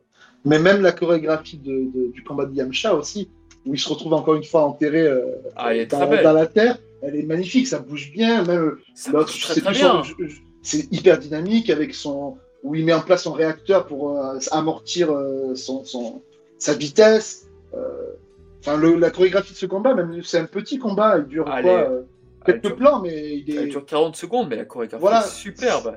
Mais tous ont leur petit moment euh, de combat chorégraphié d'une belle, d'une belle énergie en fait. Vraiment, euh, bah, ce film en fait, on pourrait, on pourrait trouver vraiment Non, et puis Yamcha, il est- à chaque fois. euh, Ouais, puis Yamcha, il est Ouais. pas vaincu. Il est pas Yamcha, il est pas vaincu de manière ridicule. Au contraire, quoi. C'est pas un clown dans ce film. D'ailleurs, on peut le dire, mais de tous les films Dragon Ball, celui-ci est sans doute le seul où Kuririn ne fait pas le pitre. C'est peut-être, c'est sans doute, je pense, le seul où il n'y a pas de Ouais. blague où Kuririn ne fait pas. Ah là là, ça n'arrive qu'à moi. Et ouais, mais parce qu'il est, on lui a volé, la- parce que Yamcha lui a volé la vedette tout simplement. D'ailleurs, oui, euh, c'est vrai. C'est vrai. Tous ils se réunissent par la, la bourde de Yamcha un peu. On va dire c'est un peu le, le- le lien rassembleur euh, euh, chez Goku. C'est vrai que Il a, eu un, Yamcha, il a eu un accident et puis voilà. tout parce que Yamcha avait un vaisseau spécial justement qu'il avait acheté, il était très content et malheureusement Amondo le détruit suite à l'explosion qu'il fait pour créer l'arbre. Et justement, la technique qu'utilise Amondo à ce moment-là, bah, c'est exactement la même que Nappa. Donc Nappa, ouais. C'est un petit clin d'œil à Nappa. Et euh, du coup, bah voilà, Yamcha à un moment demande dans le VO qu'il euh, qu'il le rembourse. Donc euh, bon, et personne lui répond. Évidemment, il se prend un vent méchant. Et c'est vrai que ça pourrait ce qui pourrait expliquer effectivement pourquoi que Kuririn. D'ailleurs, c'est très intéressant en VO ce qu'ils disent quand Kuririn, Tenchinan voient les sbires de Tulis. C'est très intéressant parce que voilà, Kuririn se dit tiens, ils ont des, ils ont les vêtements des. Enfin, enfin, il y a un clin d'œil sur le dialogue de Kuririn lorsqu'il voit les hommes de Freezer. C'est-à-dire que les hommes de Freezer, quand il les voit, tiens, ils portent les mêmes vêtements que Vegeta, mais c'est pas des Saiyans.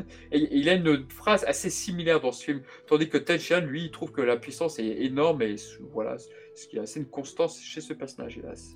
Oui, en VO, parce qu'en VF, euh, en VF, euh, n'a pas, cette, euh, cette phrase-là. Oui, Je crois que justement, il Je vois parle pas de comment on la va puissance. Je vois pas comment on va pouvoir fa- faire pour se débarrasser de ces fripouilles, enfin Euh, comme c'est ça. fripouille, voilà. C'est ça, exactement. Il y a le mot fripouille. Euh, et puis on peut dire aussi le rôle de Gohan. Eh oui, Shonan Gohan qui nous écoute va râler, mais Gohan a un rôle assez particulier dans le film. Qu'est-ce que vous pouvez nous dire sur Gohan? Parce que c'est vrai que son rôle est très différent. Bah déjà, il... il se fait un, nou- un nouvel ami qui va héberger. euh, Enfin, héberger, il va. Il- Enfin, c'est le, le fameux dragon qu'il a rencontré euh, dans la forêt. Et euh, qui, en plus, va le prévenir justement qu'il y a un danger dans, dans cette fameuse forêt, etc. Et euh... c'est c'est- c'est ce que tu voulais. euh, Il y a développer ça et euh, le fait qu'il se bat qu'il contre se son transforme père. en. Ouais, voilà, c'est ça, c'est ça. Et pourquoi est-ce qu'il se bat contre son père? Bah non, j'ai pas de réponse. Ah, pardon. T'es en train de boire. Pourquoi il se bat contre son père? Non, non, non. question. Non, non, mais Euh. par contre, par contre, euh, il y avait euh, Takao Koyama sur Twitter qui avait indiqué une information très judicieuse sur ce Ah. film. Il y a, il y a Alors- quelques mois, c'était quoi déjà? Alors, il avait dit, il avait dit à Masako Nozawa Est-ce que tu pourrais doubler Tulis? Donc, euh, oui, effectivement, je peux le faire et tout. Mais par contre, il avait été. Il a fait un pari, Takao Koyama, de créer une scène avec Masako Nozawa interprétant Gohan, Goku et Teles à la fois. Et cette scène, tu l'as effectivement dans la grotte. Tu l'as dans la grotte où tu as effectivement Gohan qui demande à Goku, de, à son père, de prendre soin des animaux et tout, de la forêt et tout. Et tu as évidemment la Tulis aussi euh, là-dessus, juste un petit peu avant canon réplique. Et c'est vrai que euh, cette scène est très rigolote en VO pour, pour les Japonais parce que voilà, tu as trois protagonistes et ils sont doublés par la même personne. D'accord, c'était une volonté du scénariste euh, de base en fait. C'était une Il a, il a créé cette scène. euh, Bah, à mon avis, ils se sont fait un pari entre eux que Masako Nosawa serait, euh, serait capable d'interpréter les trois personnages à la fois. C'était. Après, voilà, c'est. C'est ah, bah, c'est- c'est- ça- c'est parti d'un pari en interne, apparemment. Ok. Ouais, écoute. J'ai fait voilà. attention. Et bah, bah, en plus, c'est pas, c'est pas la même interprétation. Quoi. D'ailleurs, pour les, pour les amis fans de, fran- de doublage français, sachez que nous avons, nous aussi, ce, ce, ce- ce truc-là dans, la- dans le doublage du dixième film, puisque, bah voilà, Videl, Trunks, Goten sont doublés par Brigitte Lecordier. Oui, c'est vrai. Ah oui, Voilà. On, on a la même chose il y a dans quel- un autre film pour la VF. c'est Il y ça. avait, il y avait Ah, ouais. Thierry Redler pour Broly. Et... Ah, quelle connerie, ce- pardon. ah non, mais ça me rend fou quand j'y repense à ça. Non, non, mais il faisait, il faisait, euh, il faisait Broly, il faisait le, le vieil homme aussi. Ouais, il faisait Goku. Il faisait Goku, c'est vrai, ouais. Et puis, je crois que c'est tout. C'est pas mal. En finale, euh, sur ce, sur ce film-là, ils étaient trois là-bas. c'est dommage. Ouais, c'est vrai qu'il faut pas parler en mal des gens qui ont disparu, mais c'est vrai que Non, j'ai jamais, chopé à son âme. j'ai jamais âme, beaucoup aimé, j'ai jamais beaucoup aimé effectivement Thierry Redler dans ses rôles sur Non, Dragon c'est- Ball et surtout dans Shurato qui a, qui a selon moi massacré. Ah. Alors, sur, sur le début de DBZ, euh, Oh non, Je trouve qu'il a- il- non, il, il a fait un, un travail correct. Je vais pas dire qu'il Ah est, bon qu'il est- qu'il est excellent, mais sur les films euh, 10 et 11, euh, c'est ça, hein, 10 et 11. Moi, Ouais. je, je, je suis oui, pas pour, fan- pour je aller, suis- pour aller, oui. J'ai jamais été fan du tout en fait. hein. Moi, j'ai toujours trouvé ces, intré- ces interprétations pas naturelles. Vraiment euh, Ah trop non, mais c'est- posées, trop. C'est Il pas ça, c'est que- qu'en Il n'y avait plus, pas de couleur dans sa voix, c'est dommage. Il était pas synchro en plus.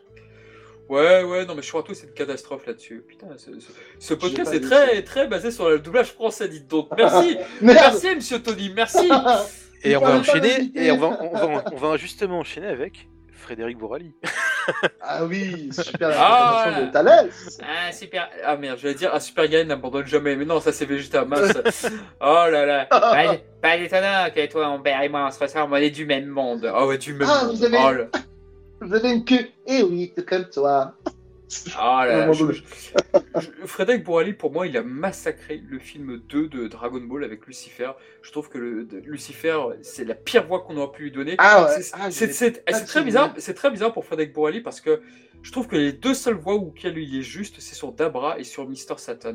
Tous les autres, et notamment ceux des films, je ne n'aime pas du tout ces interprétations et j'aime pas du tout le thème qu'il prend sur. euh, Voilà, c'est ça. Sur Thalès, c'est son, sur, sur son intonation à certaines phrases euh, où c'est un peu trop euh, pris à la légère. Il y a un côté presque.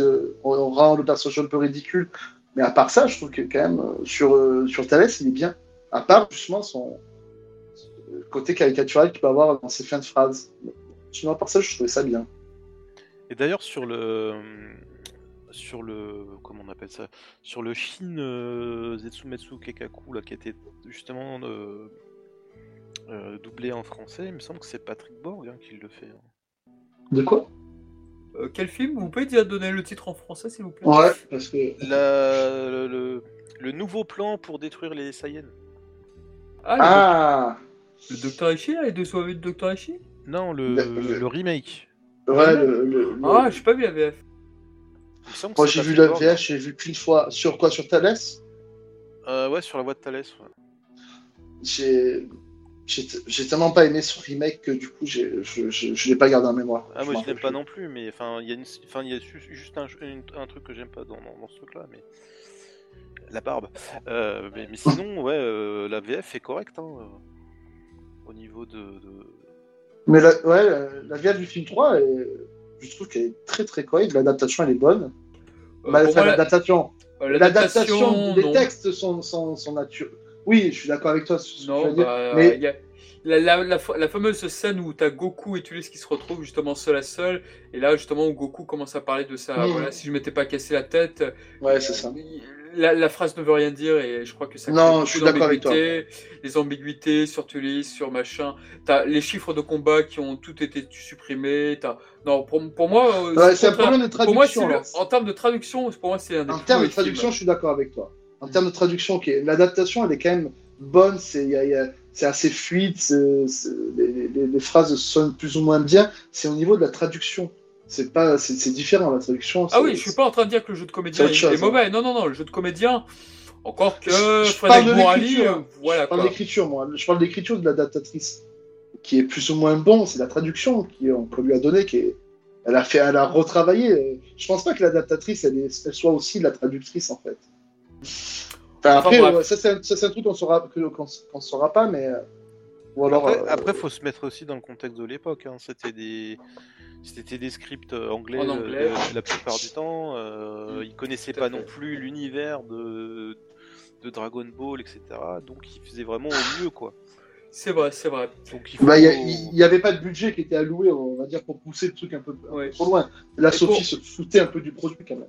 Très bien. Et pour reparler donc du film hein, ensuite, il y a tout à l'heure je disais que le storyboard était de Shigehatsu Yamauchi, mais moi je pense qu'il a fait plus que ça parce que on retrouve une de ses marques de fabrique, les ellipses. C'est-à-dire qu'on a pas mal d'illustrations. Non, tu avais une illustration, tu voyais euh, Gohan Ozaru justement, et tu voyais euh, Yamcha, tu voyais d'autres combattants pendant, pendant ça, ce qui était du très bel effet. J'aurais aimé voir ça dans le film. Hélas non, mais c'est vrai que tu as une ellipse qu'on ne voit jamais dans les films Dragon Ball Z, et ce qui est un peu la marque de fabrique de Yamauchi. C'est-à-dire que Tenshinhan et Kuririn sont vaincus, mais on ne sait pas vraiment comment. On les voit s'effondrer, et ça s'arrête là. Et ça, c'est vrai que c'est... C'est là où tu te dis, Ya- Yamauchi, il a commencé à arriver effectivement avec les, avec les sbires de Freezer, avec les épisodes de Zabon et de, Do- Zabon et Dodoria, puisque c'est, il réalisait à chaque fois les épisodes les concernant. Et c'est vrai que là, dans ce film, on retrouve un peu sa marque de fabrique, ce qui, est- ce qui donne un ton assez singulier au film également, je, je trouve. Un peu comme dans Senseiya avec euh, l'ennemi qu'on sait pas euh, comment il a été tué, quoi. Euh, quel ennemi dans Senseiya Euh, alors c'est pas Misty, mais c'est, euh, je sais plus, je crois que c'est le Cerbère ou un truc comme ça. Astérion, ah, ça, c'était dans le manga, c'est dans le manga. Dans, dans Senseiya, tu retrouves ces ellipses-là quand, bah, par exemple, sur le second film de Asgard, tu as beaucoup d'ellipses dans le film Asgard, et dans, dans le film Broly, le film 8, effectivement, tu as beaucoup, beaucoup, beaucoup d'ellipses également, pour t'indiquer que la bataille se passe euh, vraiment pendant plusieurs heures, quoi. Et c'est vrai que c'est vraiment une... C'est là- où je me dis vraiment que ce film est très, ouais, très Yamauchi, en fait. Et, et pourtant, alors que il est juste co-storyboard, quoi. Enfin, co, c'est- déjà pas mal. Bon, il a, il a peut-être été assistant aussi, il a peut-être assisté euh, Daisuke Michio aussi hein, sur la, à la réalisation, on ne sait pas. hein. C'est vrai.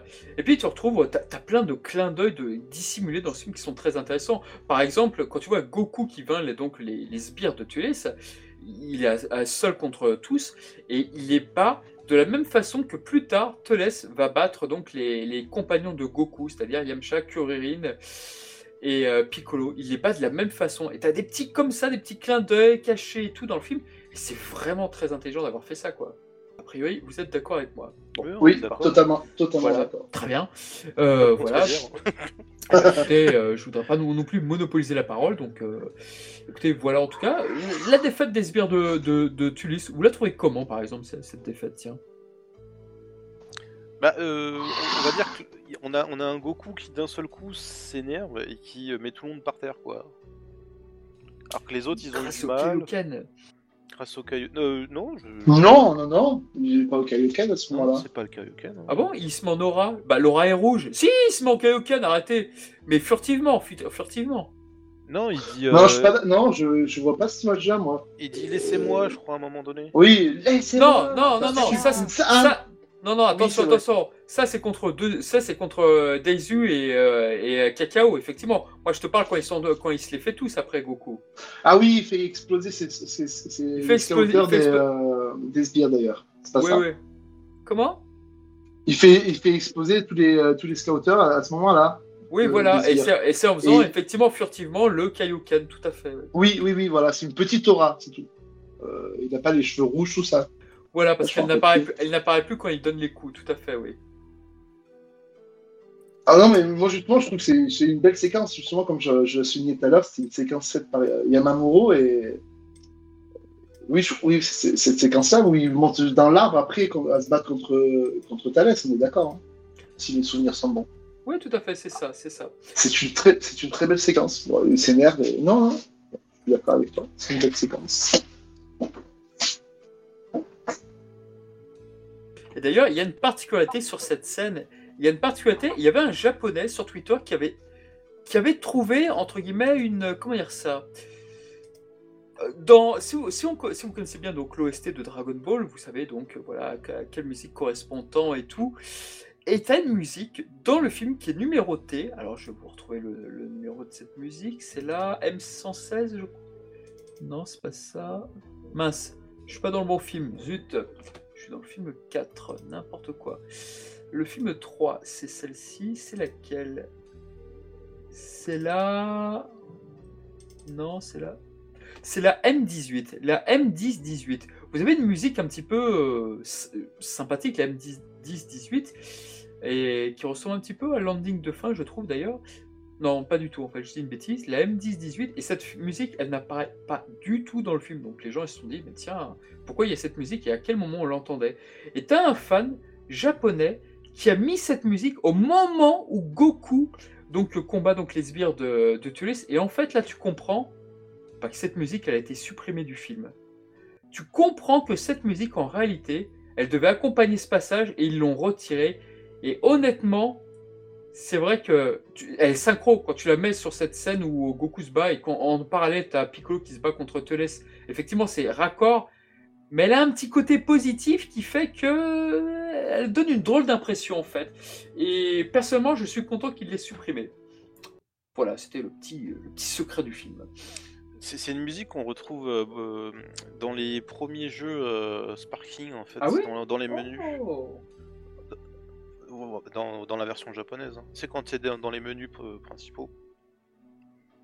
Ah oui, c'est vrai, c'est vrai. Ah bien sûr, si vous n'avez pas joué à la version japonaise, vous savez pas de quelle musique on parle. Et je vois que Dragon Ball Cast euh, a mis cette musique avec justement le, le passage en question.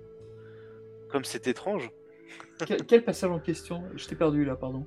Je- vois que la chaîne YouTube Dragon Ball Cast a mis justement cet extrait avec la musique Ah oui, oui, je, oui, je l'avais mise. Oui, oui, je, je l'avais mise, il me semblait. Oui, Comme c'est étrange. oui, oui, bah, je l'avais mise. Bah. J'étais tellement content de cette découverte de ce fan japonais, j'ai fait tiens, oui. Ah, mais j'étais pas au du tout au coin. Mais je trouve que ça va pas du tout avec. euh, t'es d'accord avec moi? Ça Ouais, va je suis pas d'accord. Ouais. Moi non plus, je vois pas de quoi vous parlez en fait. La M18, c'est une musique un peu joyeuse, non? Un peu. un- avec un peu d'entrain. euh, C'est celle qui fait. ta ta ta ta ta, Ouais, c'est ça. Ouais. Bah, tiens, et elle, a, exactement et, ça. elle a, et elle a été remplacée par laquelle Du coup, je... Non, bah, Non, mais il n'y avait de pas de musique. en fait. Il y a plus de musique, c'est ça, C'est hein. ça le truc. Ils l'ont Bah, c'est plutôt une bonne chose. Heureusement, j'ai envie de dire. Et, et vous, dites-nous dans les commentaires si vous pensez que euh, ça allait bien ensemble ou pas du tout. N'hésitez pas. Euh, oui, voilà, la musique retirée. Oh, elle date de 3 ans, cette. Oui, c'est ça, voilà. Bah, bravo. Oui, c'est vrai. Et c'est vrai que la musique s'endurcit quand Piccolo. Bah, on va peut-être aussi parler de Piccolo, du, du cas de Piccolo dans le film après.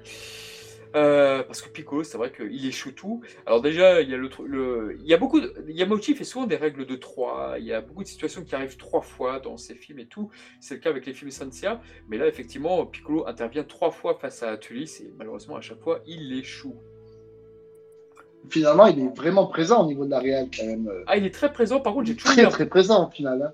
Oui, par contre, moi, j'ai toujours eu un problème avec euh, Piccolo quand il arrive devant Gohan. J'ai toujours eu un problème avec la façon dont est dessiné son nez. Je, je ne vois que ça, personnellement. Mais c'est du, c'est du Maeda, hein, je crois. Je sais Sur- pas si euh, c'est du ce Maïda, moment-là. mais je déteste le nez lorsqu'il s'affiche devant euh, Tulis. Je, je, n'aime pas du tout ce dessin. ouais. Mais même, euh, même devant la cascade, euh, quand il est en pleine méditation, il n'a pas un très très joli nez non plus. hein. Ouais, Je trouve que tout- beaucoup de plans de Piccolo dans ce film-là sont assez ratés. À part euh, la partie où, euh, où c'est Sato qui travaille dessus, où, où justement c'est contre dans le combat final contre euh, Thalès, où il est plus ou moins bien dessiné. Mais je suis d'accord avec toi, sur beaucoup de plans, le nez est raté totalement.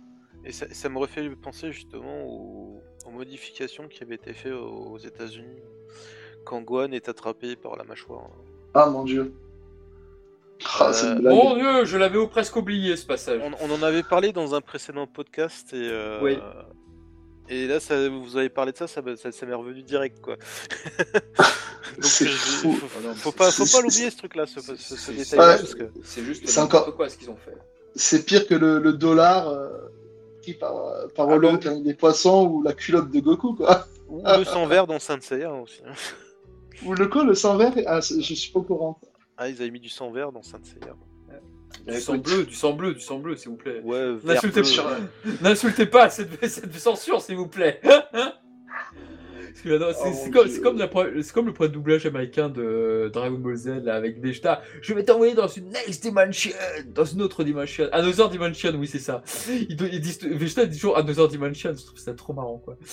Ah, parce que vous avez déjà regardé euh, DBZ en, en, en, en anglais? Ah, j'ai regardé des extraits, des extraits. D'accord. En, tout- en tout cas, le, le- je crois que le premier DVD qui est sorti euh, aux États-Unis, c'était euh, The- le film 3, justement, non? Je crois que c'est un des premiers films à être euh, arrivé en DVD. C'était chez... c'était édité chez Funimation, hein Non, Non chez Pioneer, c'était Pioneer qui avait Pionnier, tout à fait, ouais, tout à fait. J'avais le Ouais. DVD, je crois, justement. Je crois qu'on je- on, on voyait cette, cette jaquette avec. euh, une très belle jaquette, je crois. Avec l'arbre, justement, euh, l'arbre sacré. Et il y a- deux personnages de, de profil. Et, et justement, dans le box euh, qui réunissait les, les trois films, donc tu avais, T'as- ouais. cette version-là, et tu voyais le Goku adulte sur le nuage, euh, sur une espèce d'artwork que tu avais d'habitude, que tu voyais d'habitude, mais sur Goku petit en fait. Je sais pas si tu vois de quelle Non. illustration je. je- euh, Non, parce que j'ai jamais vu ce coffret-là, ça me dit rien. Tu- Le coffret que tu parlais tout à l'heure de, de Ouais, chez ouais, c'est exactement le coffret parce qu'ils ont. C'est c'est- c'est le contenu de, de chez Pioneer qu'il y a dedans en fait. Je vais essayer de te retrouver ça. Ça marche, je suis curieux. D'ailleurs, un, un Ok, box. ok. Il y a co- pour, revenir, pour revenir au film là-dessus, ce qui est intéressant aussi, c'est que quand on regarde de plus près, Goku, il a un niveau déjà euh, presque su- supérieur déjà au sbire de, de Teles, supérieur à Teles euh, sur la première partie. C'est vrai que dans ce, dans ce combat-là, dans, dans ce film-là, c'est vrai que Goku est peut-être un peu trop puissant en fin de compte.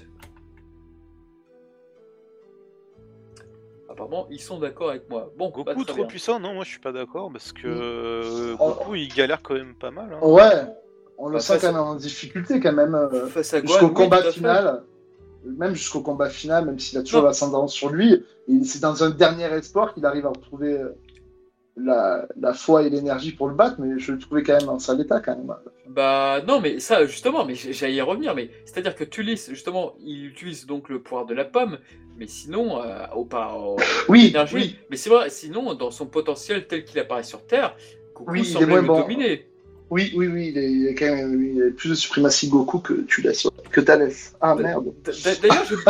D'ailleurs, j'aime- beaucoup la scène où justement euh, Goku, euh, tu vois, Tulis est en train d'esquiver les coups de Goku en mauvaise difficulté là, et c'est vrai que j'aime beaucoup cette scène où il prend le fruit et puis la musique qui arrive derrière. Ah, J'ai une surprise pour toi, regarde. regarde Oh là là là là. Et puis t'as un ce petit sourire narquois là, il est. Je- cette le scène sourire- est géniale. le- cette scène est géniale, la musique est géniale. Et puis il y a un truc qui est très intéressant. Là encore, ça fait référence à un épisode de Yamauchi, décidément.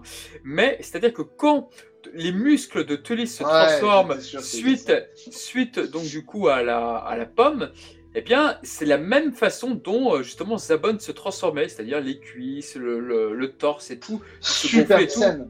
Ah, Super scène, très, très bien animée. D'ailleurs, euh, l'animation a été confiée à, a été confiée à un des, des meilleurs animateurs sur cette scène-là, sur, ce, sur ce- cette petite portion de une minute. Je crois qu'elle est faite par, euh, Katsu, par euh, Katsuyoshi euh, Nakatsuru. Putain, j'arrive même plus à le dire. Et euh, justement, cette scène-là, il y a un soin particulier qui a été amené à partir du moment où les muscles se gonflent. Et au moment où il croque la.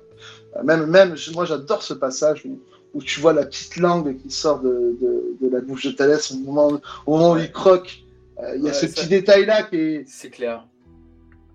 Ah, j'aime beaucoup cette scène. Et puis bon, jusqu'à, jusqu'au regard final, cette bataille de regard qui est entre les deux. Quoi. Bah, c'est du western, hein, c'est du premier qui tire, il a Il y a gagné. beaucoup, il y a beaucoup de références au western dans ce film. Autre que le- la scène de fin?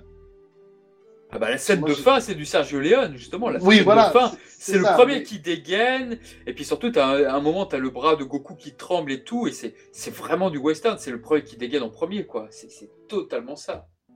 Ouais, mais tu disais que ça je, je vois. tu disais qu'il y avait aussi d'autres références euh, dans, le, dans le film, euh, autres que cette scène-là. Dans cette Tu, scène-là, vois, tu, bah, pensais à, tu pensais à quoi euh, bah, je pensais à la scène dont on parle en ce moment, là, justement. où Ah, d'accord, ok. ou avec, euh, avec le, la manière dont il se regarde justement, et la manière dont il se regarde juste avant qu'il ne mange le fruit, oui, c'est vrai que pour moi ça me faisait un petit peu penser à ça, mais bien sûr beaucoup plus euh, dans le duel final. Jusqu'à la musique, je sais plus laquelle utiliser, mais Ah, la musique incroyable. Puis ces chœurs, ces chœurs de cette musique, non mais voilà. ça. vraiment la partition de Shunsuke Kikuchi, elle est, est exceptionnelle sur ce film, exceptionnelle. Je défendrai toujours d'amour ce film parce que c'est vrai qu'en plus tu as deux musiques qui se chevauchent. Tu as la musique qui est la M1022 qui est toute petite, c'est juste des chœurs, et ensuite tu as la M1023. Donc c'est vraiment deux enregistrements différents. D'ailleurs, je crois qu'il y avait eu euh, une réorchestration dans, dans le dernier disque euh, qui était sorti justement de, de Kikuchi, là, tu sais, qui regroupait un peu toutes ces musiques qu'il avait fait. euh. Ah, la version orchestrale là, de ces musiques. Ouais. Ah oui, il il en a fait Il quelques-unes. me semble que, que- que- que ça y était. Ouais, je crois. C'était pas avec les chœurs qu'il y avait ça, mais il y en avait quelques-unes. Moi, ma préférée, c'était celle du Docteur Huiro. J'avais dit sur Twitter, il a fait une variation du thème du Docteur Huiro, mais oh, elle était tellement poétique. Enfin, en fait, c'est le thème du Freezer, pour faire simple. C'est le thème de Freezer qu'on entend toujours, mais bon, c'est- à la, base, c'était le thème du Docteur Huiro. Il avait fait une musique tellement mélancolique, tellement euh, poétique, mais c'est vrai que j'ai fait waouh, incroyable.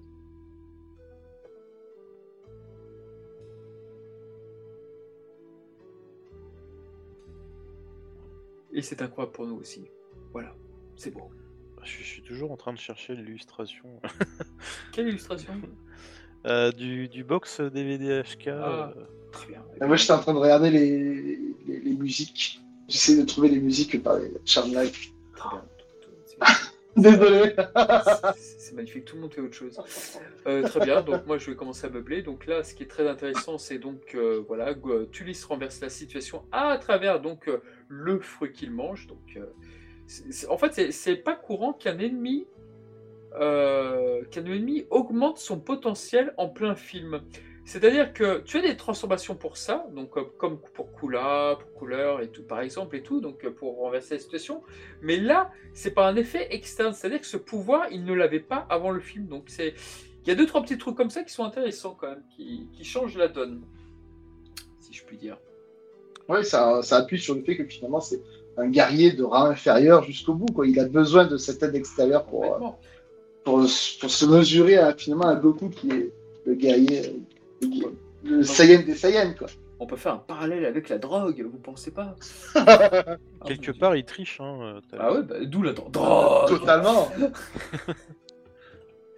Exactement, il triche. Donc on a une très très belle chorégraphie où justement où Tulis comprend le pas sur Goku et c'est vrai que la manière dont il se déjoue du Kaioken, j'ai- avec ses petites pirouettes et tout, c'est c'est excellent, je trouve.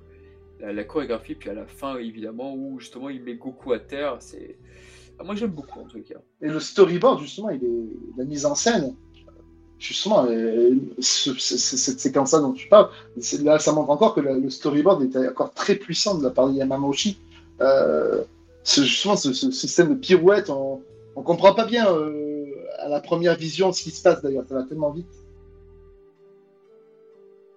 Exactement, c'est vrai que ça va très vite et Goku peine à justement à rattraper la vitesse de Tulis malgré tout et c'est non, c'est vraiment très très bien foutu.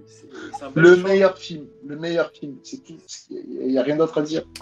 Alors c'est vrai qu'on a pris un peu de retard, on va peut-être on va peut-être bientôt devoir conclure, mais c'est vrai que là on a un truc qui fait typiquement Saint-Cyr qu'on ne verra presque jamais dans Dragon Ball, c'est-à-dire que Goku prépare son Genkidama et donc ses amis vont lui permettre de gagner du temps. Alors généralement, euh, euh, quand ça arrive pour gagner du temps, tu as une personnage, sur Terre tu as Gohan qui essaie de, de gagner du temps face à Vegeta, sur Namek c'est Piccolo qui fait un coup de pied, sur... euh, euh, sur la planète des cailloux, c'est Majin Buu qui essaie de gagner du temps, puis ensuite Vegeta, mais t'as jamais toute une équipe, euh, toute l'équipe Z, T'as- jamais ça. Et c'est vrai que dans ce film-là, tu dis, ça paraît logique quand tu le vois, quoi. Mais c'est vraiment du plus bel effet, puis t'as la musique qui l'accompagne, très solennelle, comme le disait Tony tout à l'heure, elle est vraiment du plus bel effet, et c'est c'est vraiment un must, une belle réussite. Bah, C'est vraiment ce qu'ils pouvaient faire de mieux euh, en attendant euh, le groupe euh, habituel, j'ai envie de dire, des, des, des, des Saiyans, enfin des 4 Saiyans qui arrivent après, quoi. C'est vraiment de, de- de proposer la team Z, la team de Dragon Ball, j'ai envie de dire, contre un ennemi avec, avec, avec des sbires, etc. Et c'est vraiment fait. proposer un ennemi euh, bah, qui vient, qui, qui- enfin une menace qui vient de l'extérieur, avec euh, avec des enjeux, enfin quelque part des enjeux. Ouais, mais c'est les- ça respire les premiers enjeux que- qu'on peut ressentir à- au début de l'arc des Saiyans. On est vraiment dans, dans, une, dans, dans quelque chose de très ancré de, au niveau de Freezer, au niveau des musiques, au niveau des, de, de- de- de- des, des coupes de cheveux de Gohan, tout ça. On est vraiment dans l'époque de Freezer, Ouais. mais on reste encore dans l'avant Freezer, dans ce qu'était euh, Dragon Ball avant Freezer, avec une collectivité qui, qui n'existe qui existe beaucoup moins à partir de Freezer, vrai. et après, et justement, ce film, c'est un des derniers, euh, des derniers euh, films où on a ce, ce côté très dra- Dragon Ballesque, en fait. Avant qu'il y ait tous ces côtés super guerriers, euh, enfin super saiyan, Super tout ça. Oh, super Ah là là, guerrier. c'est Oh les là là. automatismes, les gars, désolé. Oh là là là là. En 2022. Tu regardes trop la VF. hein. Je regarde que On a parlé VF, beaucoup de VF dans ce podcast, en tous les cas. Mais Oui. quoi, Je suis désolé. Mais il n'y a pas de souci. Mais quoi qu'il en soit, c- c- ça j'avais appris avec DB Time, ça j'étais pas du tout au courant. Mais c'est vrai que Goku n'échange jamais avec Xiaozu, avec. Et euh, c'est vrai que dans ce film, quand Go, euh, Xiaozu lui dit, euh, je crois qu'en web, il dit courage. Et c'est vrai que Goku lui répond pas. Il n'y aura jamais eu de dialogue entre Xiaozu et euh, Goku. Et même, Pas mal. et même euh, où Goku a un mot pour tous ses compagnons, rien pour Xiaozu. C'est- Ah dingue. Euh, euh, alors, que dans, alors dans la série, oui, je crois qu'il le mentionne euh, contre, contre Nappa. Dans la série. euh, Oui, il le mentionne. Oui, il le Il mentionne. le mentionne. Ah oui, mentionne, mais tu parles, tu parles de dialogue entre les deux. Ouais. Le dialogue entre les deux, tout à fait.